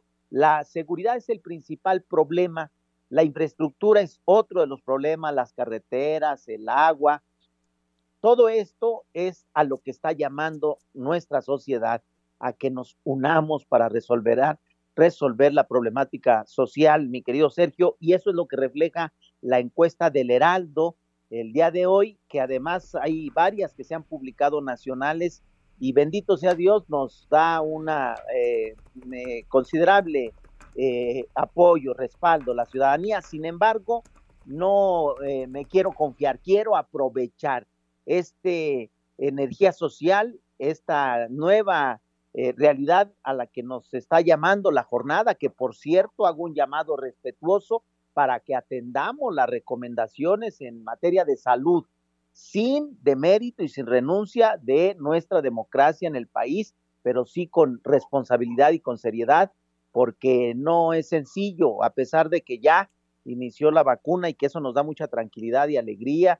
Yo espero en Dios que pronto podamos tener nuestra cotidianidad y nuestra normalidad en todo el país. Oye, David, hablabas de cómo empezó, eh, de, de, este tema de la salud, empezó la, la campaña, tu campaña pues eh, vía redes sociales, ¿no? Sí, eh, lo decidí de esa manera, justamente a pesar de la gran efervescencia política, a pesar del el llamado de nuestros simpatizantes, de nuestra gente, de que querían un gran evento popular masivo como se hacía en la política tradicional, eh, pero no debemos de olvidar, ni debemos relajarnos, ni debemos confiarnos de la pandemia que sigue presente, este COVID que sigue presente a lo largo y ancho del país y del mundo, y que por el contrario tenemos que actuar con una gran responsabilidad. Por eso decidí aprovechar la magia de la tecnología, la magia de la red, y hoy esto que estamos haciendo, la magia de la radio que nos permite llegar. Acabo de enviar saludos a mis paisanos en en Texas, en Chicago. Oye, que sí van a poder votar, por cierto, ¿verdad? Para gobernador los mexicanos fuera del país. Y déjame decirte, Lupita, Sergio, que tienen un gran auditorio porque mis paisanos zacatecanos, ahora que les envío los saludos a través de ustedes, por eso lo hice, me, me, me lo comunican a través de mi red. Eh, y sí, estoy haciendo uso de esta eh, tecnología. Decidí inclusive privilegiar eh, eh, la comunicación a través de las plataformas, la propuesta, eh, el toca-toca, pero estoy tratando de evitar, estoy considerando seriamente, seriamente, yo no sé cuántos candidatos, pero yo decidí el arranque de campaña, así como tú lo expresaste, a través de la plataforma con un mensaje y vámonos a caminar y evitar eh, los masivos, evitar las aglomeraciones, evitar eh, en lo posible, porque además ahora eh, la fiscalización también es estricta, es exigente, pero sobre todo el tema de salud, hay que cuidarlo y cuidarnos todos. ¿No piensas que puede haber un costo al no tener uh, ya eh, eventos presenciales o al reducir el número de eventos presenciales? Eh, puede ser, Sergio, pero es superior la responsabilidad con los ciudadanos y cuando tú aspiras a gobernar, cuando aspiras a conducir un pueblo, lo que debes de privilegiar es la responsabilidad, la salud, el respeto a la familia, el respeto al medio ambiente, el respeto a las costumbres, a las tradiciones. Es una forma también de expresar cómo será tu forma de gobernar, tu forma de conducir, con estricto apego a la responsabilidad pública y a la responsabilidad social. Cuando pretendes la conducción de un pueblo y lo que más está padeciéndose es el tema de salud con dos consecuencias, el tema de la salud física y el tema de la salud económica que nos está dañando mucho y lo que te obliga a que tienes que estar pensando seriamente en la reorientación del recurso público, la reorientación de gasto para las prioridades. Debes de estar pensando seriamente en cómo eh, atender esta contingencia de, de salud del COVID que se ha anunciado por los especialistas que debido justamente a la relajación y a este periodo vacacional hay el temor de que pueda haber un rebrote y te obliga actuar con mucha responsabilidad aún en el sacrificio del costo político. Los que los que aspiramos a gobernar, por supuesto que habrá costo. Eh, ¿Qué tan peligroso acudir a las comunidades eh, más alejadas de la capital zacatecana cuando pues sabemos de la presencia de por lo menos cuatro cárteles, el del Golfo, el del noreste, de Sinaloa, Jalisco Nueva Generación, los talibanes, una célula de los Zetas, en fin. Bueno, el tema de la inseguridad me estremecí, este Lupita, me estremecí ahorita con la pregunta, de veras me espantó solo escuchar, solo escuchar del número de cárteles me estremeció porque cuando estás tú en la cotidianidad, cuando estás tú en el día a día, a veces se te olvida y ahorita que lo escuchas de una periodista profesional de, un medio tan serio como el de ustedes, tú, Sergio, eh, de veras me estremecí, literalmente me estremecí, me sentí ah, incómodo porque es el principal problema en Zacatecas, el de la seguridad. Eh, y qué sientes, pues preocupación, eh, responsabilidad, porque este es el principal tema y lo vamos a atender. He ofrecido a los zacatecanos que vamos a atender con mucha responsabilidad. Voy a poner al servicio de Zacatecas toda la tecnología, toda la inteligencia y voy a acogerme también en el en este espíritu federalista a una buena coordinación con la federación para que con estos nuevos instrumentos legales de combate al crimen, de orden eh, social, podamos eh, eh, llevar a cabo esta pacificación y ordenar nuestra sociedad. Entonces, créeme, ahora sí que es el principal problema, es lo que ha alejado la inversión pública, es lo que ha alejado el desarrollo social, es lo que ha alejado el tema de la inseguridad. Por eso yo deseo de corazón y voy a poner todo mi empeño para que podamos sacar adelante nuestro estado.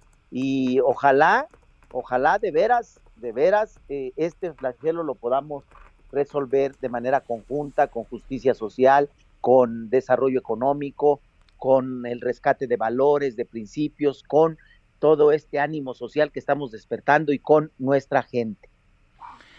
David Monreal, candidato al gobierno de Zacatecas por la coalición Juntos Haremos Historia. Gracias por hablar con nosotros.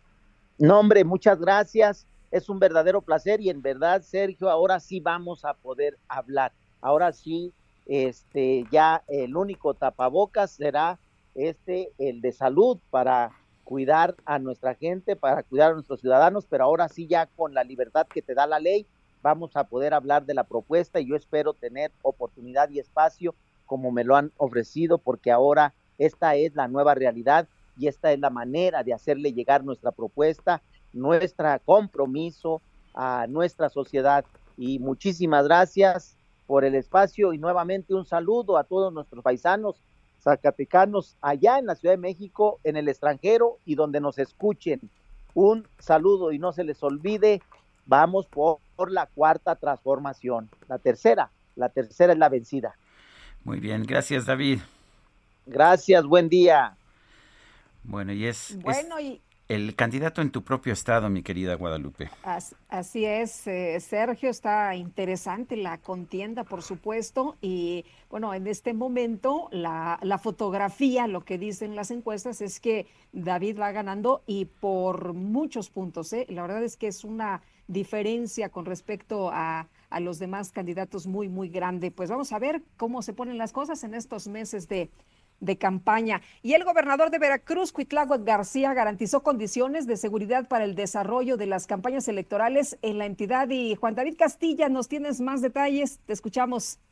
Hola, ¿qué tal? Muy buenos días, Lupita, Sergio, los saludo con mucho gusto, también a todo el auditorio. Así es, el gobernador Cuitláhuac García Jiménez garantizó que en este momento hay condiciones de, de seguridad para el desarrollo de estas campañas electorales que están programadas del 4 de abril al 2 de junio.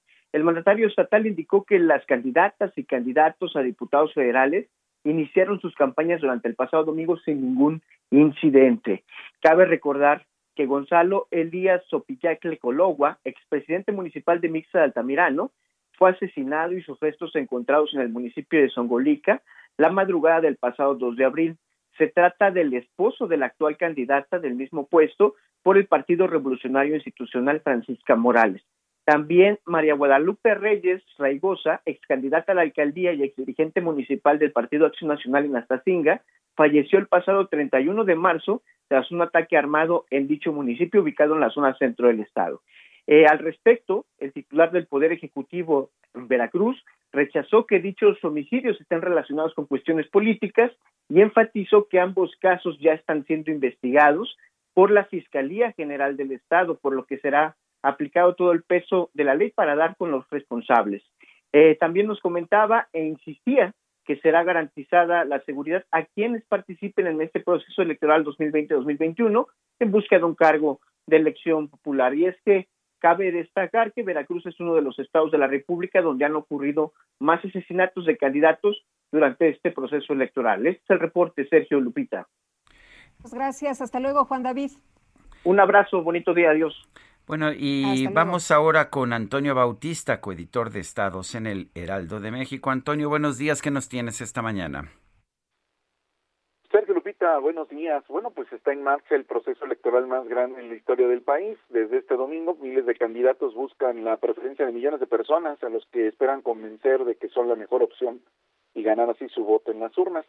En este y todos los procesos electorales, la participación ciudadana es determinante para consolidar la democracia. Sin embargo, al analizar su evolución en los comicios del país, pues se hace evidente por qué el abstencionismo es el enemigo a vencer jornada tras jornada.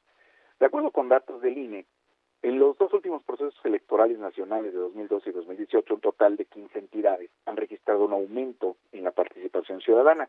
Michoacán, Oaxaca y Puebla destacan como los estados que han experimentado un incremento mayor en este rubro. Al comparar el número de votantes en ambos procesos, Michoacán, que renueva este año gobernador, Congreso local y 112 ayuntamientos, además de que va a elegir a los diputados federales, tuvo un aumento cercano al 6%. Oaxaca, que elige este año diputaciones estatales y 153 ayuntamientos, llegó a poco más de 5%, seguido muy de cerca de Puebla con un porcentaje muy parecido. Dos entidades más destacan entre eh, pues las que entre las cinco con datos eh, positivos. Eh, Guerrero y Zacatecas con porcentajes cercanos al 4%. Otro dato interesante es que la Ciudad de México, que concentra casi 9% de la distribución relativa de la lista nominal del país, también forma parte de las 10 entidades con mayor aumento en la participación ciudadana, al apenas alcanza a rebasar el 3%. El Estado de México, que tiene al menos 13% de la lista nominal del país, es decir, aquellos que solicitaron su inscripción al padrón y que ya cuentan con su credencial para votar, no llega ni al 2% de incremento. En contraste, dos entidades registran una disminución en la participación de la gente en las urnas. Las bajas más sustanciales se reportan en Guanajuato, Sonora, Jalisco y Nayarit. Solo cinco estados del país no tuvieron variaciones significativas en el nivel de votación y aquí destaca Hidalgo que prácticamente se quedó en cero, ni para arriba ni para abajo. Ahora bien, Oaxaca, Guerrero, Zacatecas y Coahuila destacan también porque en 2012 tuvieron porcentajes por debajo de la media nacional en el número de personas que acudieron a las urnas. Y en 2018 tuvieron una participación superior a la media nacional, lo que demostró un cambio importante en cuanto a las elecciones federales. Baja California, Chihuahua, Guanajuato y Sonora son entidades que han tenido bajos perfiles de participación en los periodos comparados, por lo que eh, pues se ha buscado concentrar esfuerzos para impulsar un mayor nivel de asistencia a las urnas. Un dato interesante también, Sergio Lupita, es que el porcentaje de mujeres y hombres que votan pues tiene una marcada diferencia que va entre 4 y 10 puntos porcentuales en las entidades y es mayor la cantidad de mujeres que, eh, que, que votan. Y este año es importante recordar que eh, al menos hay cuatro candidatas que en este momento lideran las preferencias electorales en los estados que renuevan la gubernatura, de acuerdo con la encuesta elaborada eh, por Opinión Pública, Marketing, eh, Imagen y Heraldo Media Group. La diferencia más alta entre hombres y mujeres que votan se registra en el Estado de México con 9.8% y Querétaro con 9.7%. Los porcentajes más bajos en este caso están en Chihuahua con 4.7% y Nuevo León con eh, 5.4%. La participación de los ciudadanos en las votaciones de Filipita es muy importante, sobre todo porque cuando la población no vota, pues es muy difícil hablar de democracia. Así está el panorama de, los, de la participación ciudadana en Filipita. Muy bien, pues Toño Bautista, muchas gracias por esta información tan importante. Buenos días. Muy buenos días. Hasta luego, Antonio Bautista, coeditor de Estados en el Heraldo de México. Y nosotros vamos a una pausa. Queremos escuchar sus saludos, opiniones y comentarios. Mándenos un WhatsApp, mándenos un audio de voz a nuestro WhatsApp 5520 10 96 47. Ruta 2021, la ruta hacia las elecciones presentó.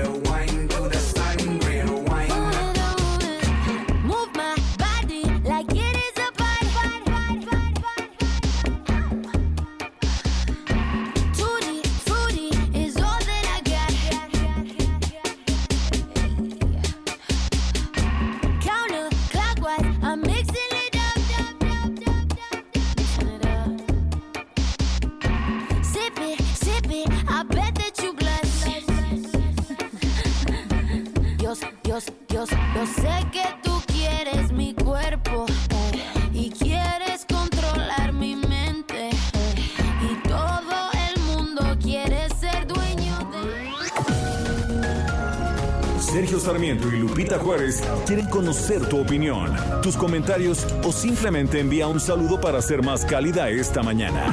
Envía tus mensajes al WhatsApp 5520 109647.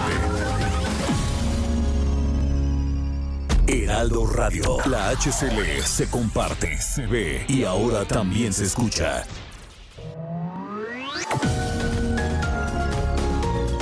Continuamos con Sergio Sarmiento y Lupita Juárez por El Heraldo Radio.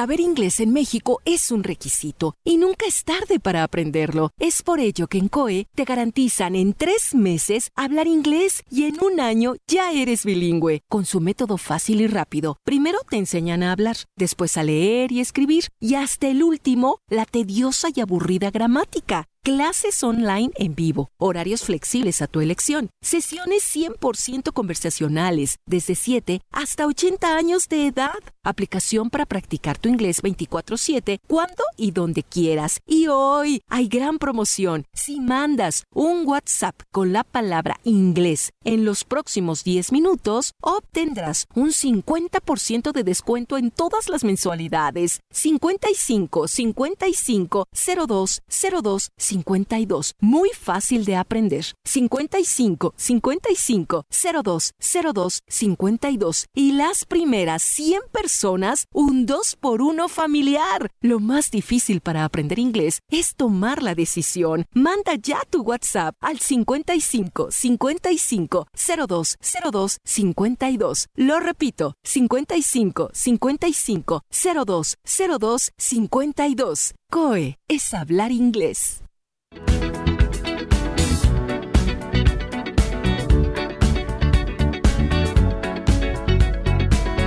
Like the legend of the phoenix huh, all ends with beginnings. What keeps the planet spinning? Ah, the force from the beginning.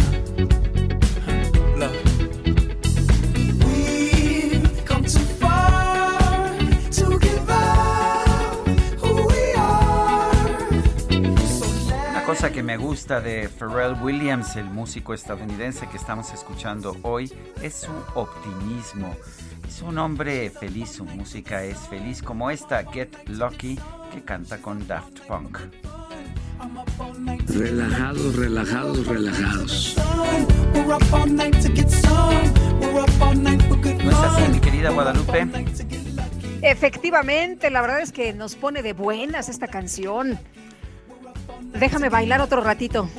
Oye, a lo mejor eh, peco de ignorancia, pero ¿quién es el pingüino Rodríguez? ¿No dice esta canción Pingüino Rodríguez? Ah, pues no sabía. Ay, ay, ay, hay que estudiar inglés, ¿verdad? Para entender qué- Qué bien. bueno, que ya nos decía Mónica Reyes, ¿no? ¿En, en alguna parte no dice Pingüino Rodríguez? ¿O me equivoqué de canción? Este, vamos con mensajes de nuestro público. Ay, ay, Lupita. ay, vamos Eh, con de- Eres de mensajes. Zacatecas, ¿verdad? Pero en no, Zacatecas, no. oye, en Zacatecas hablamos bien inglés porque tenemos muchos países. Paisanos. sí. Amigos, sí, sí, Me sí. queda muy bien, me queda muy claro, sí.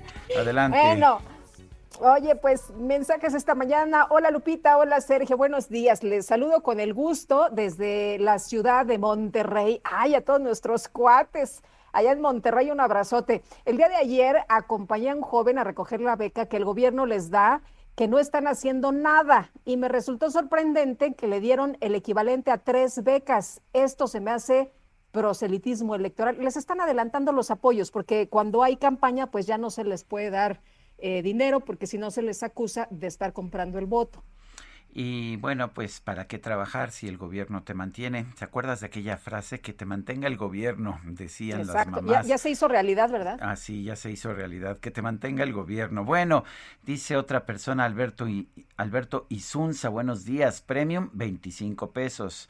López Obrador dijo que bajaría a 10 pesos. ¿Hasta cuándo aguantaremos las ocurrencias y mentiras? Bueno, el presidente Andrés Manuel López Obrador dio a conocer que concluida la vacunación anti-COVID-19 a los adultos mayores, iniciará el suministro de dosis a personal de educación y a la población de menos de 60 años. Si ya vamos a tener de 60 hacia arriba, es probable que empecemos de 50 a 60 en general. Si tenemos vacunas suficientes, de 40 a 60, eso lo estamos valorando.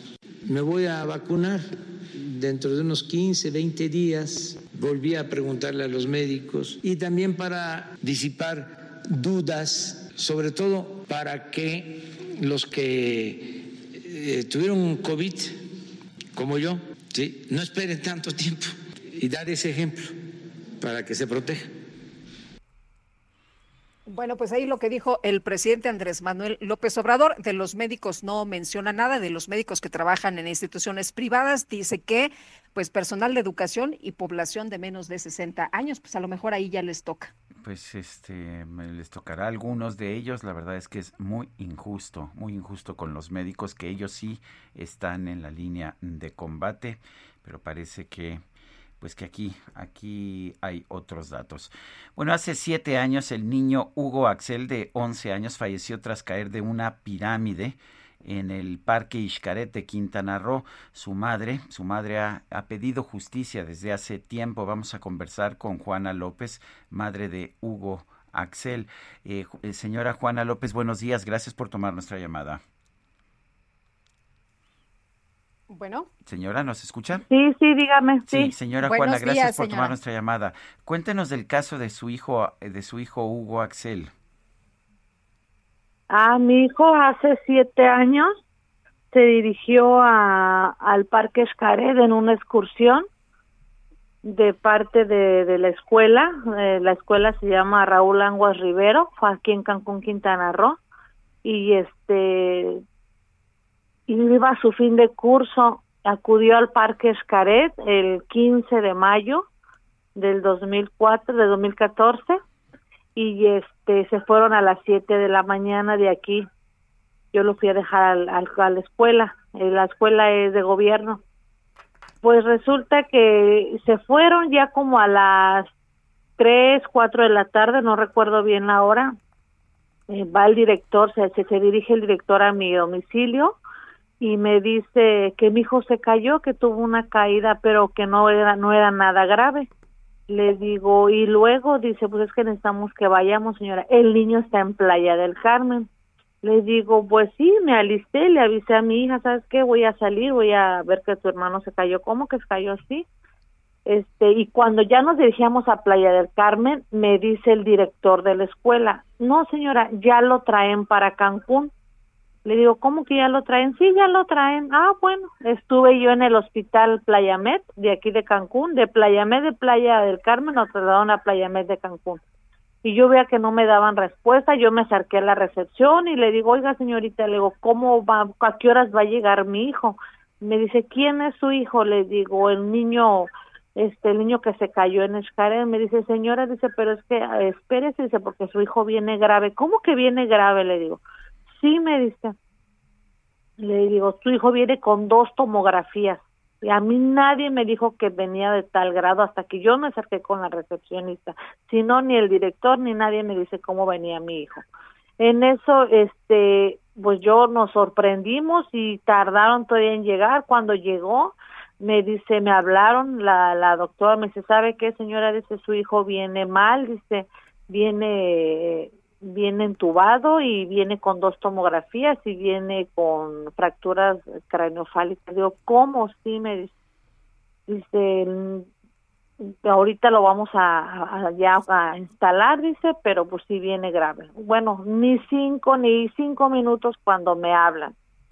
Me dice, señora, dice, su hijo acaba de fallecer. ¿Cómo que acaba de fallecer? Sí, dice, es que venía con un golpe muy fuerte. Cuando yo vi a mi hijo tenía su cabecita hinchadísima, enorme, yo ni lo reconocía. Y de ahí, pues, salimos, pero a mí Escaré del parque jamás se acercaron conmigo para decirme, oiga señora, mire, lo lamentamos, ¿qué vamos a hacer? Jamás, jamás se Eh, eh, acercaron a mí. Señora, ni, ni, ni se acercaron, ni, ni le dieron No, eh, mayor no. información, ni le ayudaron No, con los gastos nada médicos del de niño, eso. nada. Nada, lo- incluso a mí me dijeron que si mi hijo tenía seguro popular, que yo lo sacara, porque si yo, si yo seguía ahí, ellos me iban a cobrar la diferencia de lo que el seguro traía a mi hijo de la escuela, más no del, del parque. ¿Y, ¿Y qué pasó? ¿Cómo se cayó el niño? El niño se cayó de una altura de ocho metros y medio. Eh, de Pero un era, domo era un- una atracción del parque. Ajá, eh, era, ujú. los niños tenían que subir, estaban todos sus compañeritos de la escuela, eh, esa, en esa pirámide subían a ver la vista de lo que era la parte de arriba. Cuando yo fui al Parque Escaret a, con la MP, eh, a un licenciado ahí, la verdad no recuerdo el nombre, yo no le apellido, nada más recuerdo que me un talugo, me dijo, si usted viene a buscar dinero, algo aquí no lo va a encontrar, señora.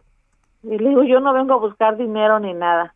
Cuando el MP se metieron a, hablar, este, yo les dije, le digo, ¿qué pasó? Me enseñaron las instalaciones, le digo, estas instalaciones son nuevas. Yo trabajé en la hotelería y esto es nuevo, le digo, esto no es que esto lo pusieron, nunca cerraron el, el, el lugar, nada, o sea, nada. Playa del Carmen y Cancún, los MP se echaban la bolita, es que fue allá, es que fue acá, no, es que mi hijo se cayó acá. Y agarran y estaban haciendo, estaban en una reunión, yo les dije, yo necesito ver las cámaras, necesito ver quién vio todo, y estaban puros supervisores de jefe de área, no, yo quiero los, los, los, los empleados que vieron, total, me sacaron señorita de donde estaban ellos, me sacaron, literal, ¿sabe qué señora? Está muy alterada, cálmese, me sacaron a otra área donde no había nadie, y ahí ellos ellos ellos hablaron ahí. Cuando el MP me dice vámonos señora ya cómo que vámonos qué arreglaron dice ahí vamos hablando en el camino y eso ya es por oficio fue lo único señorita. Hasta la fecha del día de hoy jamás me hablaron ni para ver la declaración nada nada nada nada.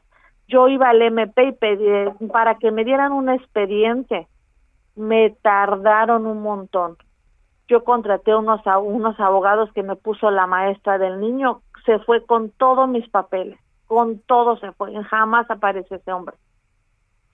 Eh, o sea que, que, como el abogado se fue, ¿nunca presentó usted una demanda o una No, denuncia? no, y aparte ellos me decían que me iban a hablar, que porque era por oficio en lo que llegara las investigaciones.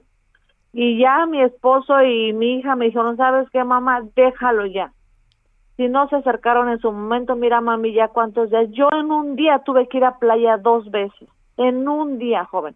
Y yo ese ese boleto se pagó la entrada ellos con ellos me dijeron sabe qué usted firmó este papel que usted este aceptaba al niño que viniera sí pero no que me lo mataron o sea el niño cayó aquí en la necropsia salió que a las dos de la tarde mi hijo murió y ellos me vienen a decir eh, a las siete de la noche en, en la al niño claro lo entubaron para decir ay todavía me dijo el viejo ese todavía aparte hay una declaración de un médico señora que el niño se puede aquí respirando. Y la declaración de un, un alumno, ¿cómo van a hacer una declaración de un alumno? Le digo, que los niños tenían, iban para la secundaria, ¿qué le puedo decir? 11, 12 años. No pudo haber de agarrar una declaración de un niño de esa edad. Ellos se agarraron de eso. Eh, señora, en el caso, en el caso de, del accidente que acaba de ocurrir, también falleció un niño en este parque de Xcaret. Eh, ¿Usted eh, con, con esto eh, va a pedir que se abra de nuevo la investigación? Pues vamos, yo creo que en eso estamos, señorita, porque no puede ser, no puede ser que, que esté pasando eso y es un, es que ellos tienen mucho dinero, señorita. A mí yo publicaba algo, me lo bloqueaban, el periódico me bloqueaba, nada más una vez salió la columna, poquito y ya, pero nunca nada. Ahorita gracias a Dios ya hay más redes y la gente ya no nos quedamos callados yo a veces digo, ¿cómo no estuvo en ese tiempo tantos medios así que la gente publicaba, publicaba? Pero sí, señorita, es muy doloroso, la verdad. Siete años mi hijo cumplirá el, el 15 de mayo. Y de ahí, señorita, hasta la fecha de hoy, yo iba a la mesa 7 de homicidios y no, nunca me decían, no, es que no hay guardia, es que no se ha investigado, hasta que mi hija, yo cada que iba, iba mal y llegaba yo a mi casa y me dicen, ya, déjalo, déjalo. Yo hasta que pedí hablar con el gobernador, pedí hablar con los presidentes aquí, yo me acercaba y no, no, nunca en ese tiempo el procurador yo hablé con él y me dijo pues espere las investigaciones y espere que le manden llamar. Hasta la fecha tengo el mismo número, señorita, y jamás me han hablado. Pues estaremos muy atentos, doña Juana, y estaremos al pendiente de cómo avance. Ahora sí esperemos las investigaciones sobre este caso donde falleció su, su niño y le mandamos un abrazo. Muchas gracias, señorita de verdad se los agradezco mucho. Gracias, Hasta luego. Bueno, pues otro caso, un caso también lamentable y un caso muy difícil. Vamos a ver si este le remitimos este caso también a las gentes de Ishkaret y nos pueden tomar la llamada sobre este caso. Esto se lo pido a nuestro equipo de producción. Adelante, Lupita pues sigue la lucha de los dentistas que quieren que los consideren en primera línea de atención ante los riesgos de tratar pacientes con COVID-19 y piden ser vacunados, amigos, al igual que el eh, sector salud, que otros eh, miembros del sector salud. Y vamos a platicar con el doctor Jaime Edelson Tishman. Él es expresidente de la Asociación Dental Mexicana y actual presidente de la Fundación de la Asociación Dental Mexicana. Doctor, ¿cómo está usted? Muy buenos días. Hola, ¿qué tal? Muy buenos días a ustedes y a todo su auditorio. Bueno, creo que resulta muy evidente, doctor Edelson, que, que los dentistas, los odontólogos, pues tienen un riesgo, un riesgo muy fuerte, incluso en comparación con otro personal de salud, ¿no es así? Ah, así es. Bueno, te escuchaba decir la primera línea, ya la primera no fue. Eh, y realmente es, es increíble que no se tome en cuenta a los odontólogos, precisamente como la lógica lo dice, ¿no? Trabajamos a 30 centímetros de la boca de un paciente que no puede traer el cubrebocas puesto y eh, precisamente el, el SARS-CoV-2 se aloja en la saliva porque uno de sus lugares favoritos son las glándulas salivales menores. Entonces, nosotros tenemos que tratar a los pacientes como si todos tuvieran, porque no hay forma de saber en esta enfermedad como sucedió en el VIH a mediados de los ochentas, eh, no hay forma de discriminar quién tiene y quién no tiene. Entonces, nos tenemos que proteger de todos precisamente por la gran cantidad de pacientes asintomáticos. Y es eh, absurdo que no se tomen medidas eh, en bases científicas de quién necesita en esta segunda ola. Hace unos meses pues no había vacunas, ¿no? Incluso la Asociación Dental Mexicana, el Colegio Nacional de Cirujanos Dentistas, la Federación Mexicana de Escuelas y Facultades de Odontología y muchas academias de especialidad odontológica, enviamos eh, cartas a pues al doctor Alcocer, al doctor López Gatel, al presidente de la República, no solamente solicitando ser vacunados, sino ofreciéndonos como voluntarios en el, eh, para poder vacunar a las personas, porque ponemos inyecciones 20 a 30 todos los días. Y lo que recibimos fue la respuesta del doctor Hugo López Gatel, que precisamente el día de Santa Polonia, 9 de febrero, dijo que pues que, felicidades a los odontólogos, pero que todo el mundo quiere ser vacunado, que un repartidor de alimentos, que obviamente cualquier eh, trabajo es digno, pues tiene más riesgo porque entrega 70 alimentos eh, al día y nosotros podemos ver a lo mejor seis pacientes. La verdad es que la odontología, eh, como parte del sistema de salud, hemos estado abiertos todo el tiempo de la pandemia porque ¿quién ve las emergencias?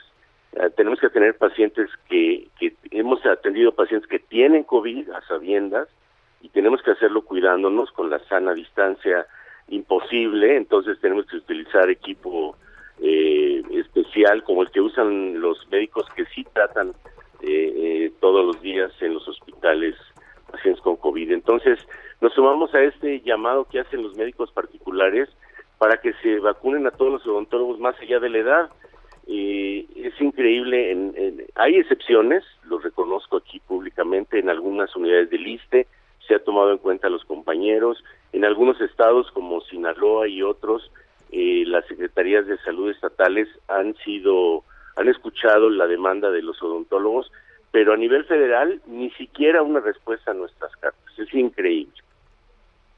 Eh, doctor, si no se, se pueden vacunar, ¿qué, ¿qué, van a hacer? Porque estaba viendo incluso que algunos médicos están tratando de organizarse para salir en, en, vuelos a otras partes del mundo a ver si les pueden aplicar la vacuna.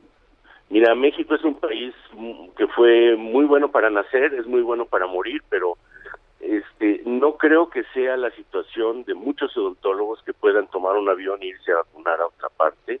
En realidad, este por eso nuestro grito y nuestra demanda hacia las autoridades de que se tomen decisiones con bases científicas y no con bases políticas.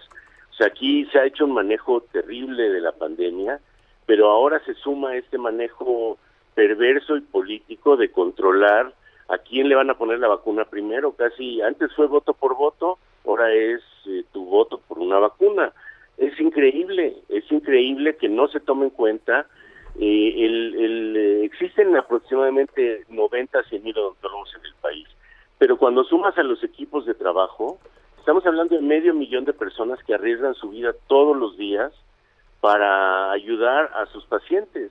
No, eh, hoy no es tiempo y ni está sucediendo que exista odontología eh, estética, odontología de, de, de gusto, ¿no? Es una odontología para resolver los problemas de la población que tiene emergencias o urgencias. Hay gente que tiene dolor, eso es una emergencia. Hay gente que tiene urgencia porque hoy, además, digo, lo publicó el New York Times desde septiembre del año pasado, ahí parecería una pandemia de, dientes rotos porque el estrés es muy fácil canalizarlo a través de apretar los dientes eh, y la gente que duerme estresada o que está estresada durante todo el día y hoy tenemos muchos motivos de por la pandemia de salud, por la situación económica, por la situación social y la gente se rompe los dientes. Eso a lo mejor no es una emergencia, pero es una urgencia. Y ahí hemos estado resolviendo los problemas de la comunidad, cada quien en su trincherita de tres por tres en el cubículo, ayudando a la gente y es increíble que el gobierno no responda. ¿No? Un gobierno que además destruyó, había dos semanas de, salud bucal al año, donde se hacía grandes eh, trabajos para por lo menos concientizar a la gente en la importancia de la salud bucal. Y también ya desaparecieron, ¿no? Como otras muchas cosas que tristemente han desaparecido en, este, en nuestro querido México. Bueno, pues doctor, gracias por hablar, gracias por hablar con nosotros esta mañana. No, gracias a ustedes y que la gente escuche y que se sume a este eh, clamor de odontólogos y de médicos privados y públicos que requerimos ser vacunados en ahora que ya hay vacunas. Muchas gracias a ustedes por su atención. Es el doctor Jaime Edelson Tishman, expresidente de la Asociación Dental Mexicana, actual presidente de la Fundación de la Asociación Dental Mexicana. Son las 9 de la mañana con 22 minutos. Vamos a un resumen de la información. Desde Palacio Nacional, el presidente López Obrador reiteró su compromiso de no aumentar en términos reales los precios de los combustibles y la energía eléctrica. Afirmó que va a seguir combatiendo el robo de hidrocarburos. Nosotros tenemos el compromiso de no aumentar el precio de los combustibles, incluido el gas. Esto es gasolinas, diésel, gas, la luz, en términos reales, es decir, que no aumenten por encima de la inflación. Y es una recomendación constante de la presidencia hacia Hacienda, hacia Pemex. Vamos a estar observando este comportamiento y al mismo tiempo vamos a estar también combatiendo el huachicol y también lo del contrabando de gasolinas. Además, el presidente insistió en que si se declara inconstitucional la reforma a la ley de la industria eléctrica, va a presentar una iniciativa para modificar la Carta Magna, aunque esta pudiera no ser aprobada pues yo no podría este, quedarme con los brazos cruzados. Si se llega hasta la última instancia y eh, la Suprema Corte declara inconstitucional la ley, tendríamos que presentar una reforma a la Constitución, eh, aún con el riesgo de que no se aprobara por no tener las dos terceras partes, pero estaría yo obligado a hacerlo, porque de lo contrario, pues este, me convertiría en alcahuete, en cómplice. Marco Cavaleri, responsable de la estrategia de vacunas de la Agencia Europea de Medicamentos, aseguró que está claro que hay un vínculo entre la vacuna contra el COVID de AstraZeneca y la formación de coágulos sanguíneos, aunque aún se desconocen las razones. El gobierno de Irán informó que 10 oficiales militares fueron imputados por el caso del avión comercial Boeing 737-800 fue derribado en enero del 2020 causando la muerte de 176 personas.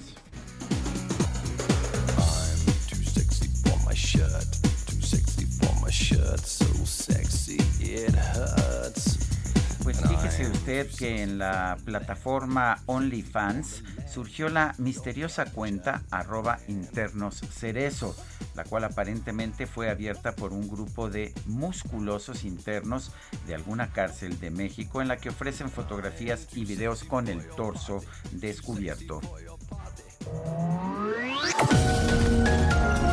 Sergio Sarmiento y Lupita Juárez quieren conocer tu opinión, tus comentarios o simplemente envía un saludo para ser más cálida esta mañana. Envía tus mensajes al WhatsApp 5520 109647.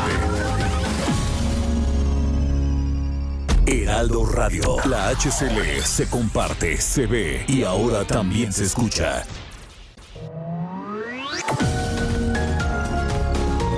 Continuamos con Sergio Sarmiento y Lupita Juárez por El Heraldo Radio.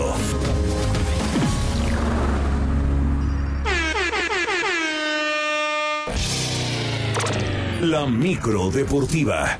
Damas y caballeros.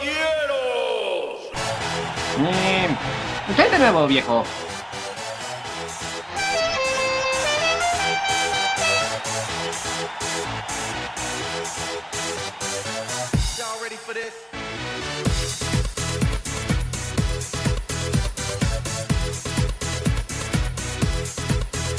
Micro, en esa micro yo sí me subo Ah. porque, ay, qué buena música, ¿no?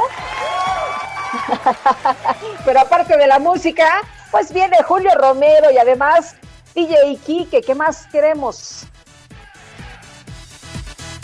A cual más mejor el cacharpo y el conductor. Julio Romero, ¿cómo te va? Buenos días. Muy bien, Sergio, Lupita, amigos del auditorio, qué placer saludarles. Súbale, súbale, nos vamos derecho y no nos quitamos. aventando lámina deportiva como todos los días. Oigan, pues un saludo a, Daniel Buen Día. Daniel Buen Día, quien nos manda a saludar. Es de los eh, pasajeros más constantes en esta micro deportiva, siempre con su cubrebocas, siempre con su gel antibacterial. Así es que es de nuestros eh, pasajeros consentidos. Así es que abrazo a Daniel Buen Día de parte de pues este conductor y por supuesto de la estrella de esta micro deportiva que es el DJ Cacharpo Operador Quique el único del cuadrante. Vámonos con la información deportiva el día de hoy. Todo listo para que este martes arranquen los cuartos de final de la Champions League. El mejor fútbol. Ya se presenta a estas alturas, por supuesto, ya duelos de eliminación directa. Y a las 2 de la tarde el Manchester City estará enfrentando al Borussia Dortmund y el conjunto del Real Madrid se estará midiendo al conjunto de Liverpool. Repito, a las 14 horas, tiempo del centro de México. Por lo pronto, el técnico del Madrid, Zinedine Zidane, reconoció que el duelo será más que complicado para ambas escuadras, que además de grandes jugadores cuentan con buenos entrenadores, como su homólogo Jürgen Klopp.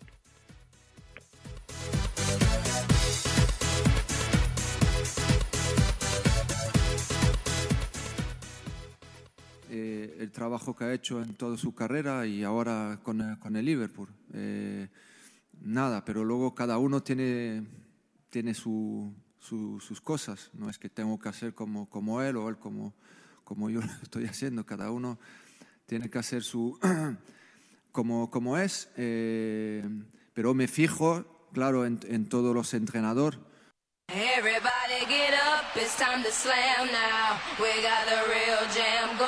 bueno, Manchester City, Dortmund, Real Madrid, Liverpool a las 2 de la tarde.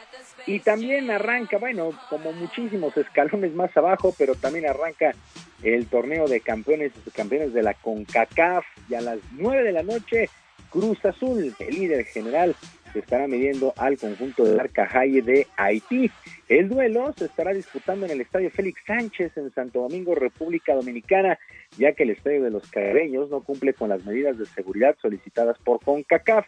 Por lo pronto, Juan Reynoso, técnico del Cruz Azul, aseguró que de momento este torneo no debería disputarse por temas de pandemia, por temas de traslado, pero también comprenden la situación del área futbolística.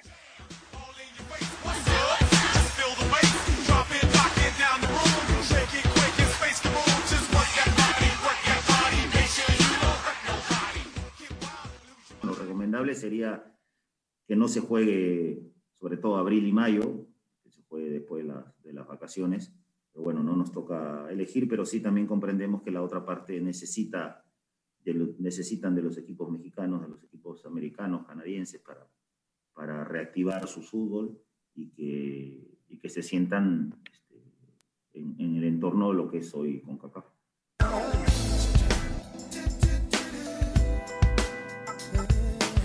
Bueno, aparentemente Cruz Azul no debería de tener mayores problemas, aunque viajó con un equipo alterno.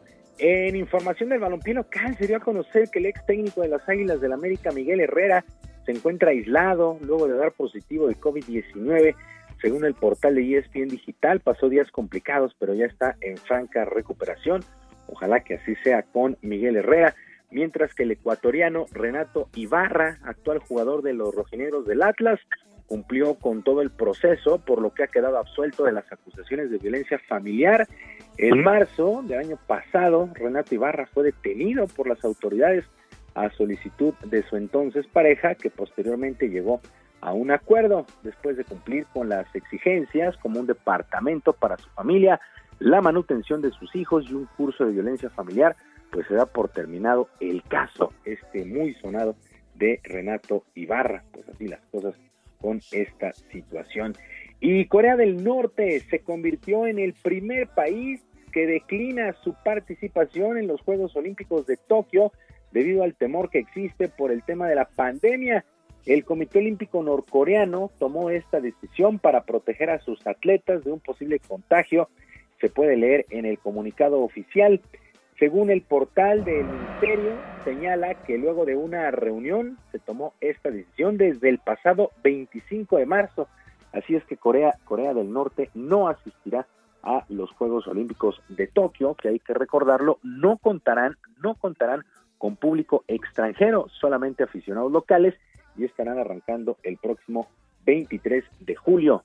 Si todo va como lo planeado, pues así así sigue sigue la pandemia golpeando los Juegos Olímpicos.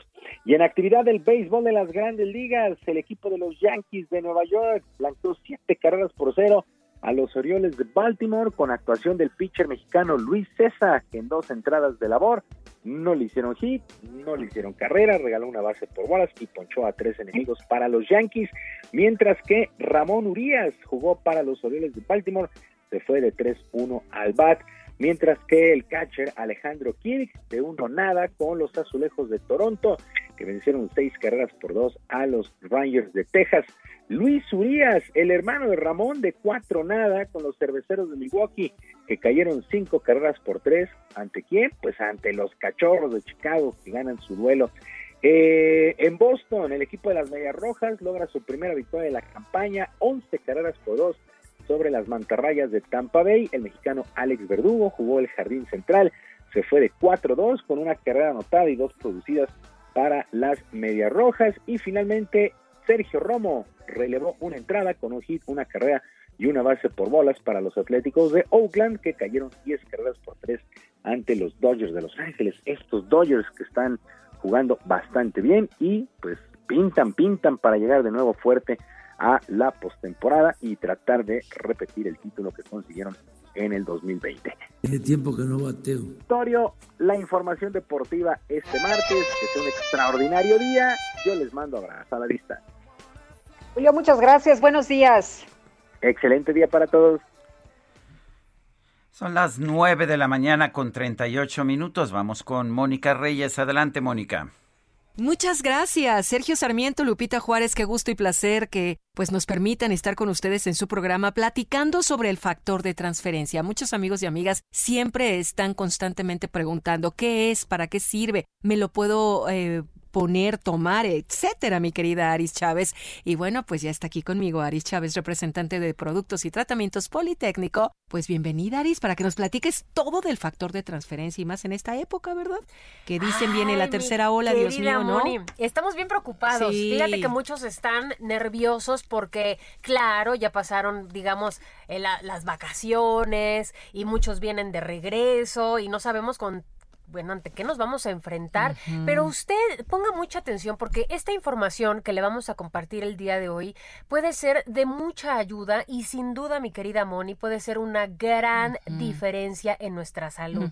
Estamos hablando de un tratamiento que a mí siempre me da mucho gusto platicar, que ha desarrollado extraordinariamente el Instituto Politécnico Nacional. Es un tratamiento que ha ganado Premio Nacional de Ciencias, que exportamos a otros países, que toman atletas, que toman muchísimas personas y sobre todo la familia, que es lo más importante. Ese tratamiento, factor de transferencia, nos ha ayudado mucho en esta época de pandemia, sobre todo a reducir al máximo los contagios. ¿Qué pasa con este tratamiento? Tú me preguntabas al principio, bueno, ¿cómo se pone, se toma, sí. qué, no? Digo, yo sí sé, pero pues hay muchas personitas que no, y, es, Y, es, una pregunta muy interesante porque es una ampolleta que nos vamos a tomar todos los días, que no sabe a nada, todos los días en ayunas, muy, eh, eso sí, muy religiosamente usted se la debe de tomar todos los días y desde la primera semana lo que vamos a notar en el cuerpo es una elevación de nuestro sistema inmunológico, de nuestros leucocitos, de nuestros glóbulos blancos, que son ese ejército que defiende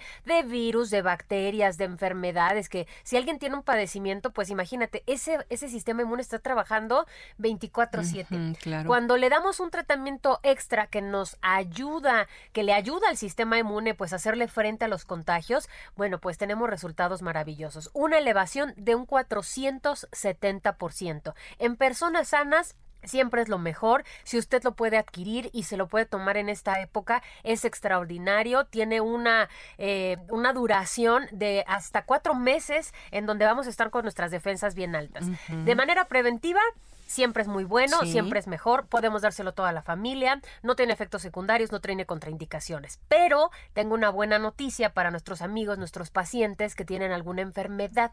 Combate más de 150 enfermedades con muchísimo éxito. Mira, tenemos pacientes que van desde cáncer, diabetes, lupus, esclerosis múltiple, artritis, VIH, fibromialgia, este, enfermedades respiratorias como puede ser asma, bronquitis, influenza, pulmonía y demás. Todas esas desde la primera semana una mejoría muy importante. Y para este público maravilloso tenemos una muy buena noticia que es una promoción para que lo adquieran, Moni. Ari, sí, la verdad es que me encanta que vengas a platicarnos del factor de transferencia de científicos egresados del Instituto Politécnico Nacional.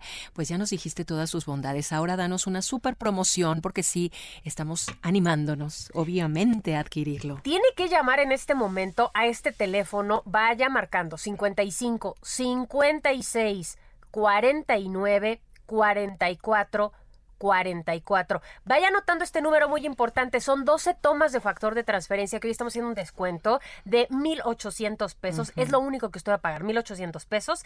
Y si se apura a llamar, le vamos a regalar otras 12, es decir, 24. Y en un paquete donde les vamos a regalar dos caretas de máxima protección transparentes, dos cubrebocas N95, dos geles antibacteriales y va a estrenar un smartwatch que va de regalo en este paquete. Así que marque 55 56 49 44 44. ¿De nueva cuenta? 55 56 49 44 44 protegernos Moni con el factor de transferencia. Por supuesto que sí. Muchas gracias, Aris. Buenos días. Regresamos con ustedes, Sergio Sarmiento Lupita Juárez. Gracias. Permiso Cofepris 9 p o 451.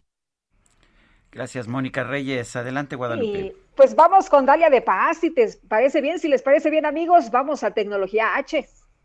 Sergio Sarmiento y Lupita Juárez. Tecnología con Dalia de Paz. Toda la mano va arriba, muévelo. Con todo el flow en el aire, muévelo. Aquí todo el mundo vacila, muévelo. Lo bueno de hacerse cuate de DJ Kike, que siempre hay una música sensacional. Dalia de Paz, ¿cómo te va? Buenos días.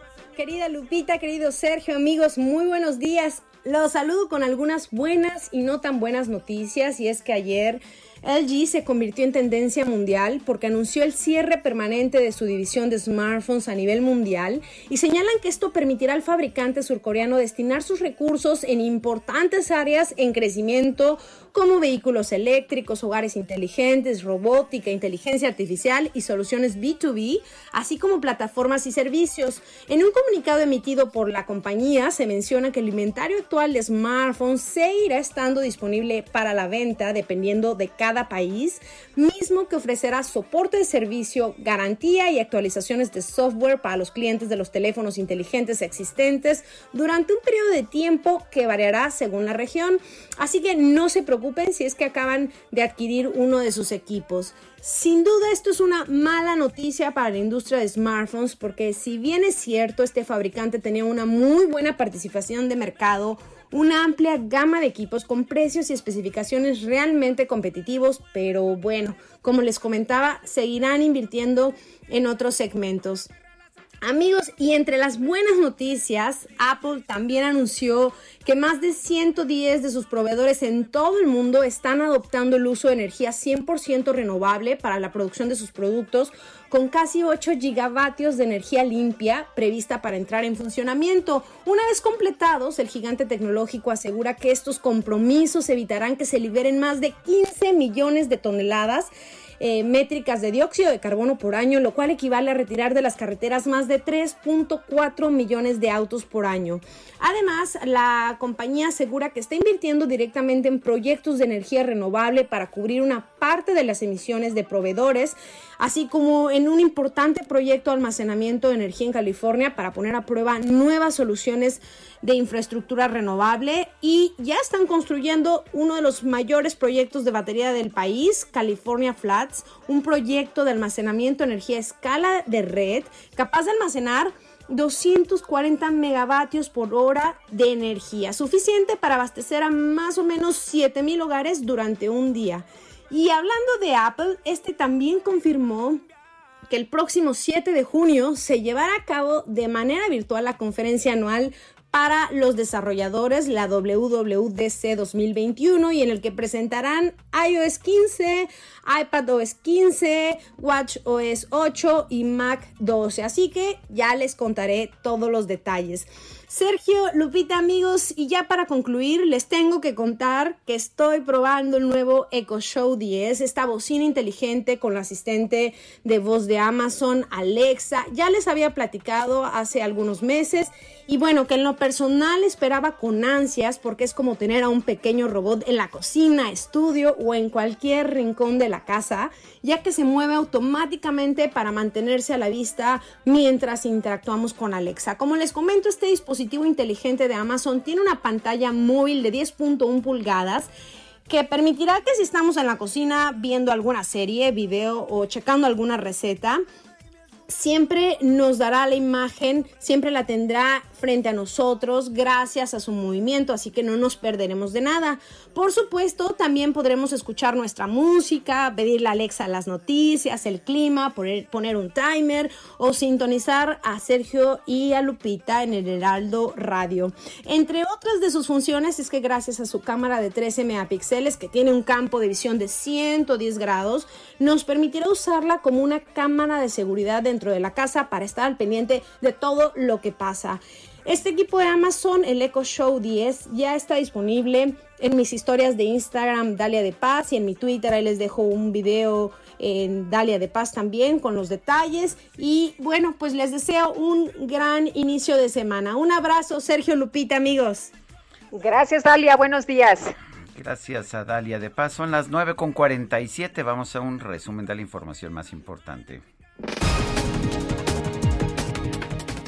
El canciller Marcelo Ebrard informó que va a realizar viajes a Rusia y China con el objetivo de garantizar que se cumplan los contratos firmados por el gobierno federal para adquirir vacunas contra el COVID-19 producidas en esos países.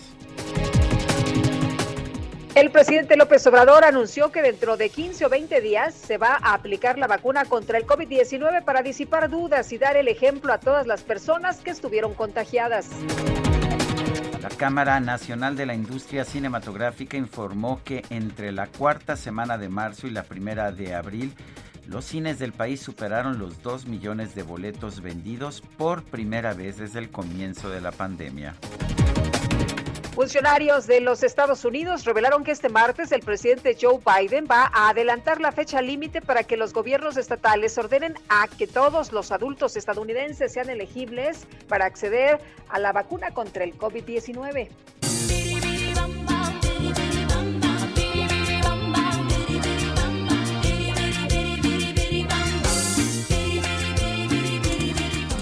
Y luego de que en redes sociales se hizo viral un video de la niña británica Mali Caps cantando canciones de Selena Quintanilla, la cuenta oficial de Netflix en YouTube compartió otro video que muestra las reacciones de la menor y de su padre al ver los avances de la nueva serie biográfica de la reina del Tex-Mex.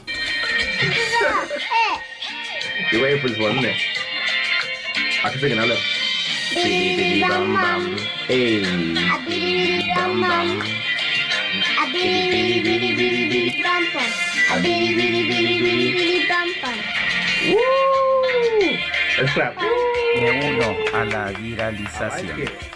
Angresí como, como la flor. Yeah, tú conoces como la flor. Como la flor, como la flor, con tanta amor, con tanta amor, eres tú. Gastrolab con el chef Israel Arechiga. Israel Arechiga, ¿qué tal? Muy buenos días. Hola, muy buenos días, Lupita, Sergio, todo el auditorio, qué gusto saludarlos. Y bueno, pues hoy, 6 de abril, es el día de la pasta carbonara.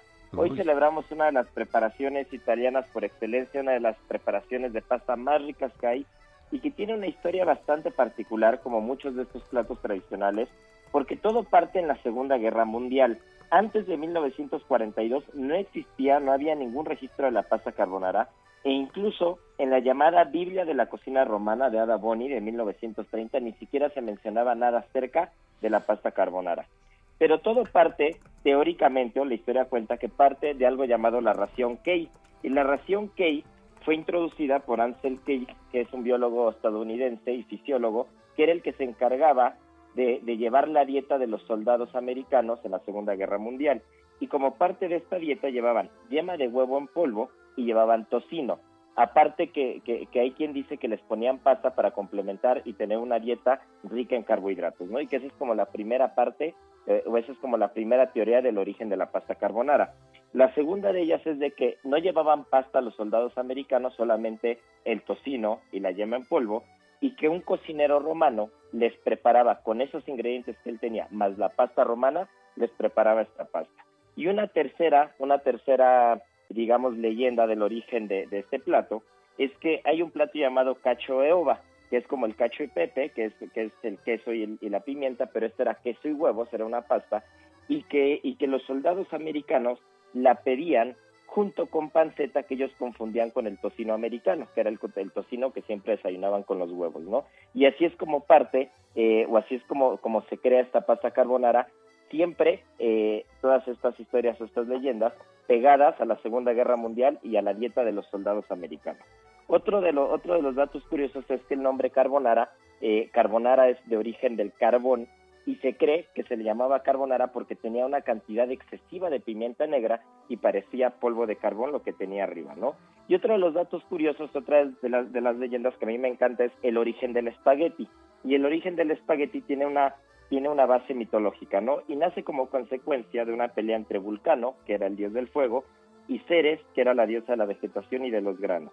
Vulcano enfurece tanto que arranca todos los granos de trigo de la tierra, los aplasta con su masa de hierro y la harina que sale de, este, de esta mezcla la introduce en el volcán Vesubio y entre las llamas y el vapor rocía jugo de aceitunas y como resultado sale un plato de pasta. Y así es como se crea, según la mitología, eh, el espagueti como tal, ¿no? Posteriormente hay muchas, hay muchas leyendas o hay muchos mitos entre si fue Marco Polo quien introduce a Italia la pasta o hay quien dice que, que ya la pasta ya se, ya se trabajaba sobre todo en la isla de Sicilia como consecuencia de, del intercambio de materia prima y de la cultura árabe en la isla de Sicilia. Pero entre si fue Marco Polo, entre si fueron los sicilianos o entre si fue alguien más, disfrutemos el día de hoy con un buen plato de pasta, que es uno de los grandes platos eh, que, ha aportado la gastronomía italiana al mundo. Realmente la pasta es una locura, solo para que se den una idea, son 3 millones de toneladas las que produce Italia de pasta al año. Imagínense 3 millones de toneladas y aproximadamente son 38 kilos de pasta lo que consume un italiano per cápita al año. Entonces imagínense la locura de plato, es una delicia y hoy es el día de la pasta carbonara. Muy bien, pues vamos a festejar.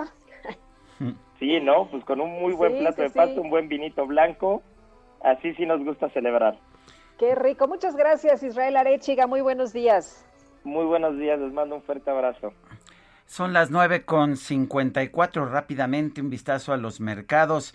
Está bajando la bolsa mexicana después de alcanzar una, un aumento muy importante en los últimos días, 0.5%. El Dow Jones sube, pero casi nada, 0.01%. El peso 20.63 en ventanillas bancarias, 20.17 en el mercado al mayoreo. Se nos acabó el tiempo, Guadalupe. Vámonos entonces, que la pasen todos muy bien, disfruten este día y nos escuchamos mañana a las 7 en punto. Hasta entonces, gracias de todo corazón.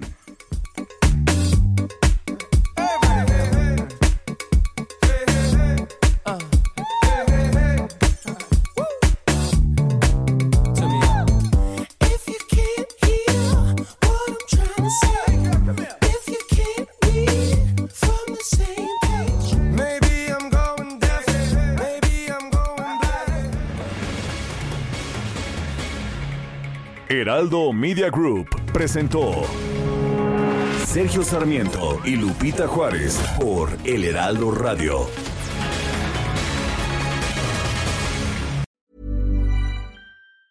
Hey folks, I'm Mark Marin from the WTF podcast and this episode is brought to you by Kleenex Ultra Soft Tissues your ally to help tackle your allergy symptoms this season. I love the change of seasons, but nobody loves pollen and all those other things floating in the air that make you sneeze during this nice weather. Kleenex Ultra Soft tissues are hypoallergenic and allergist approved. So fight back against watery eyes and runny noses without worrying about irritating your skin. For this allergy season, grab Kleenex and face allergies head on.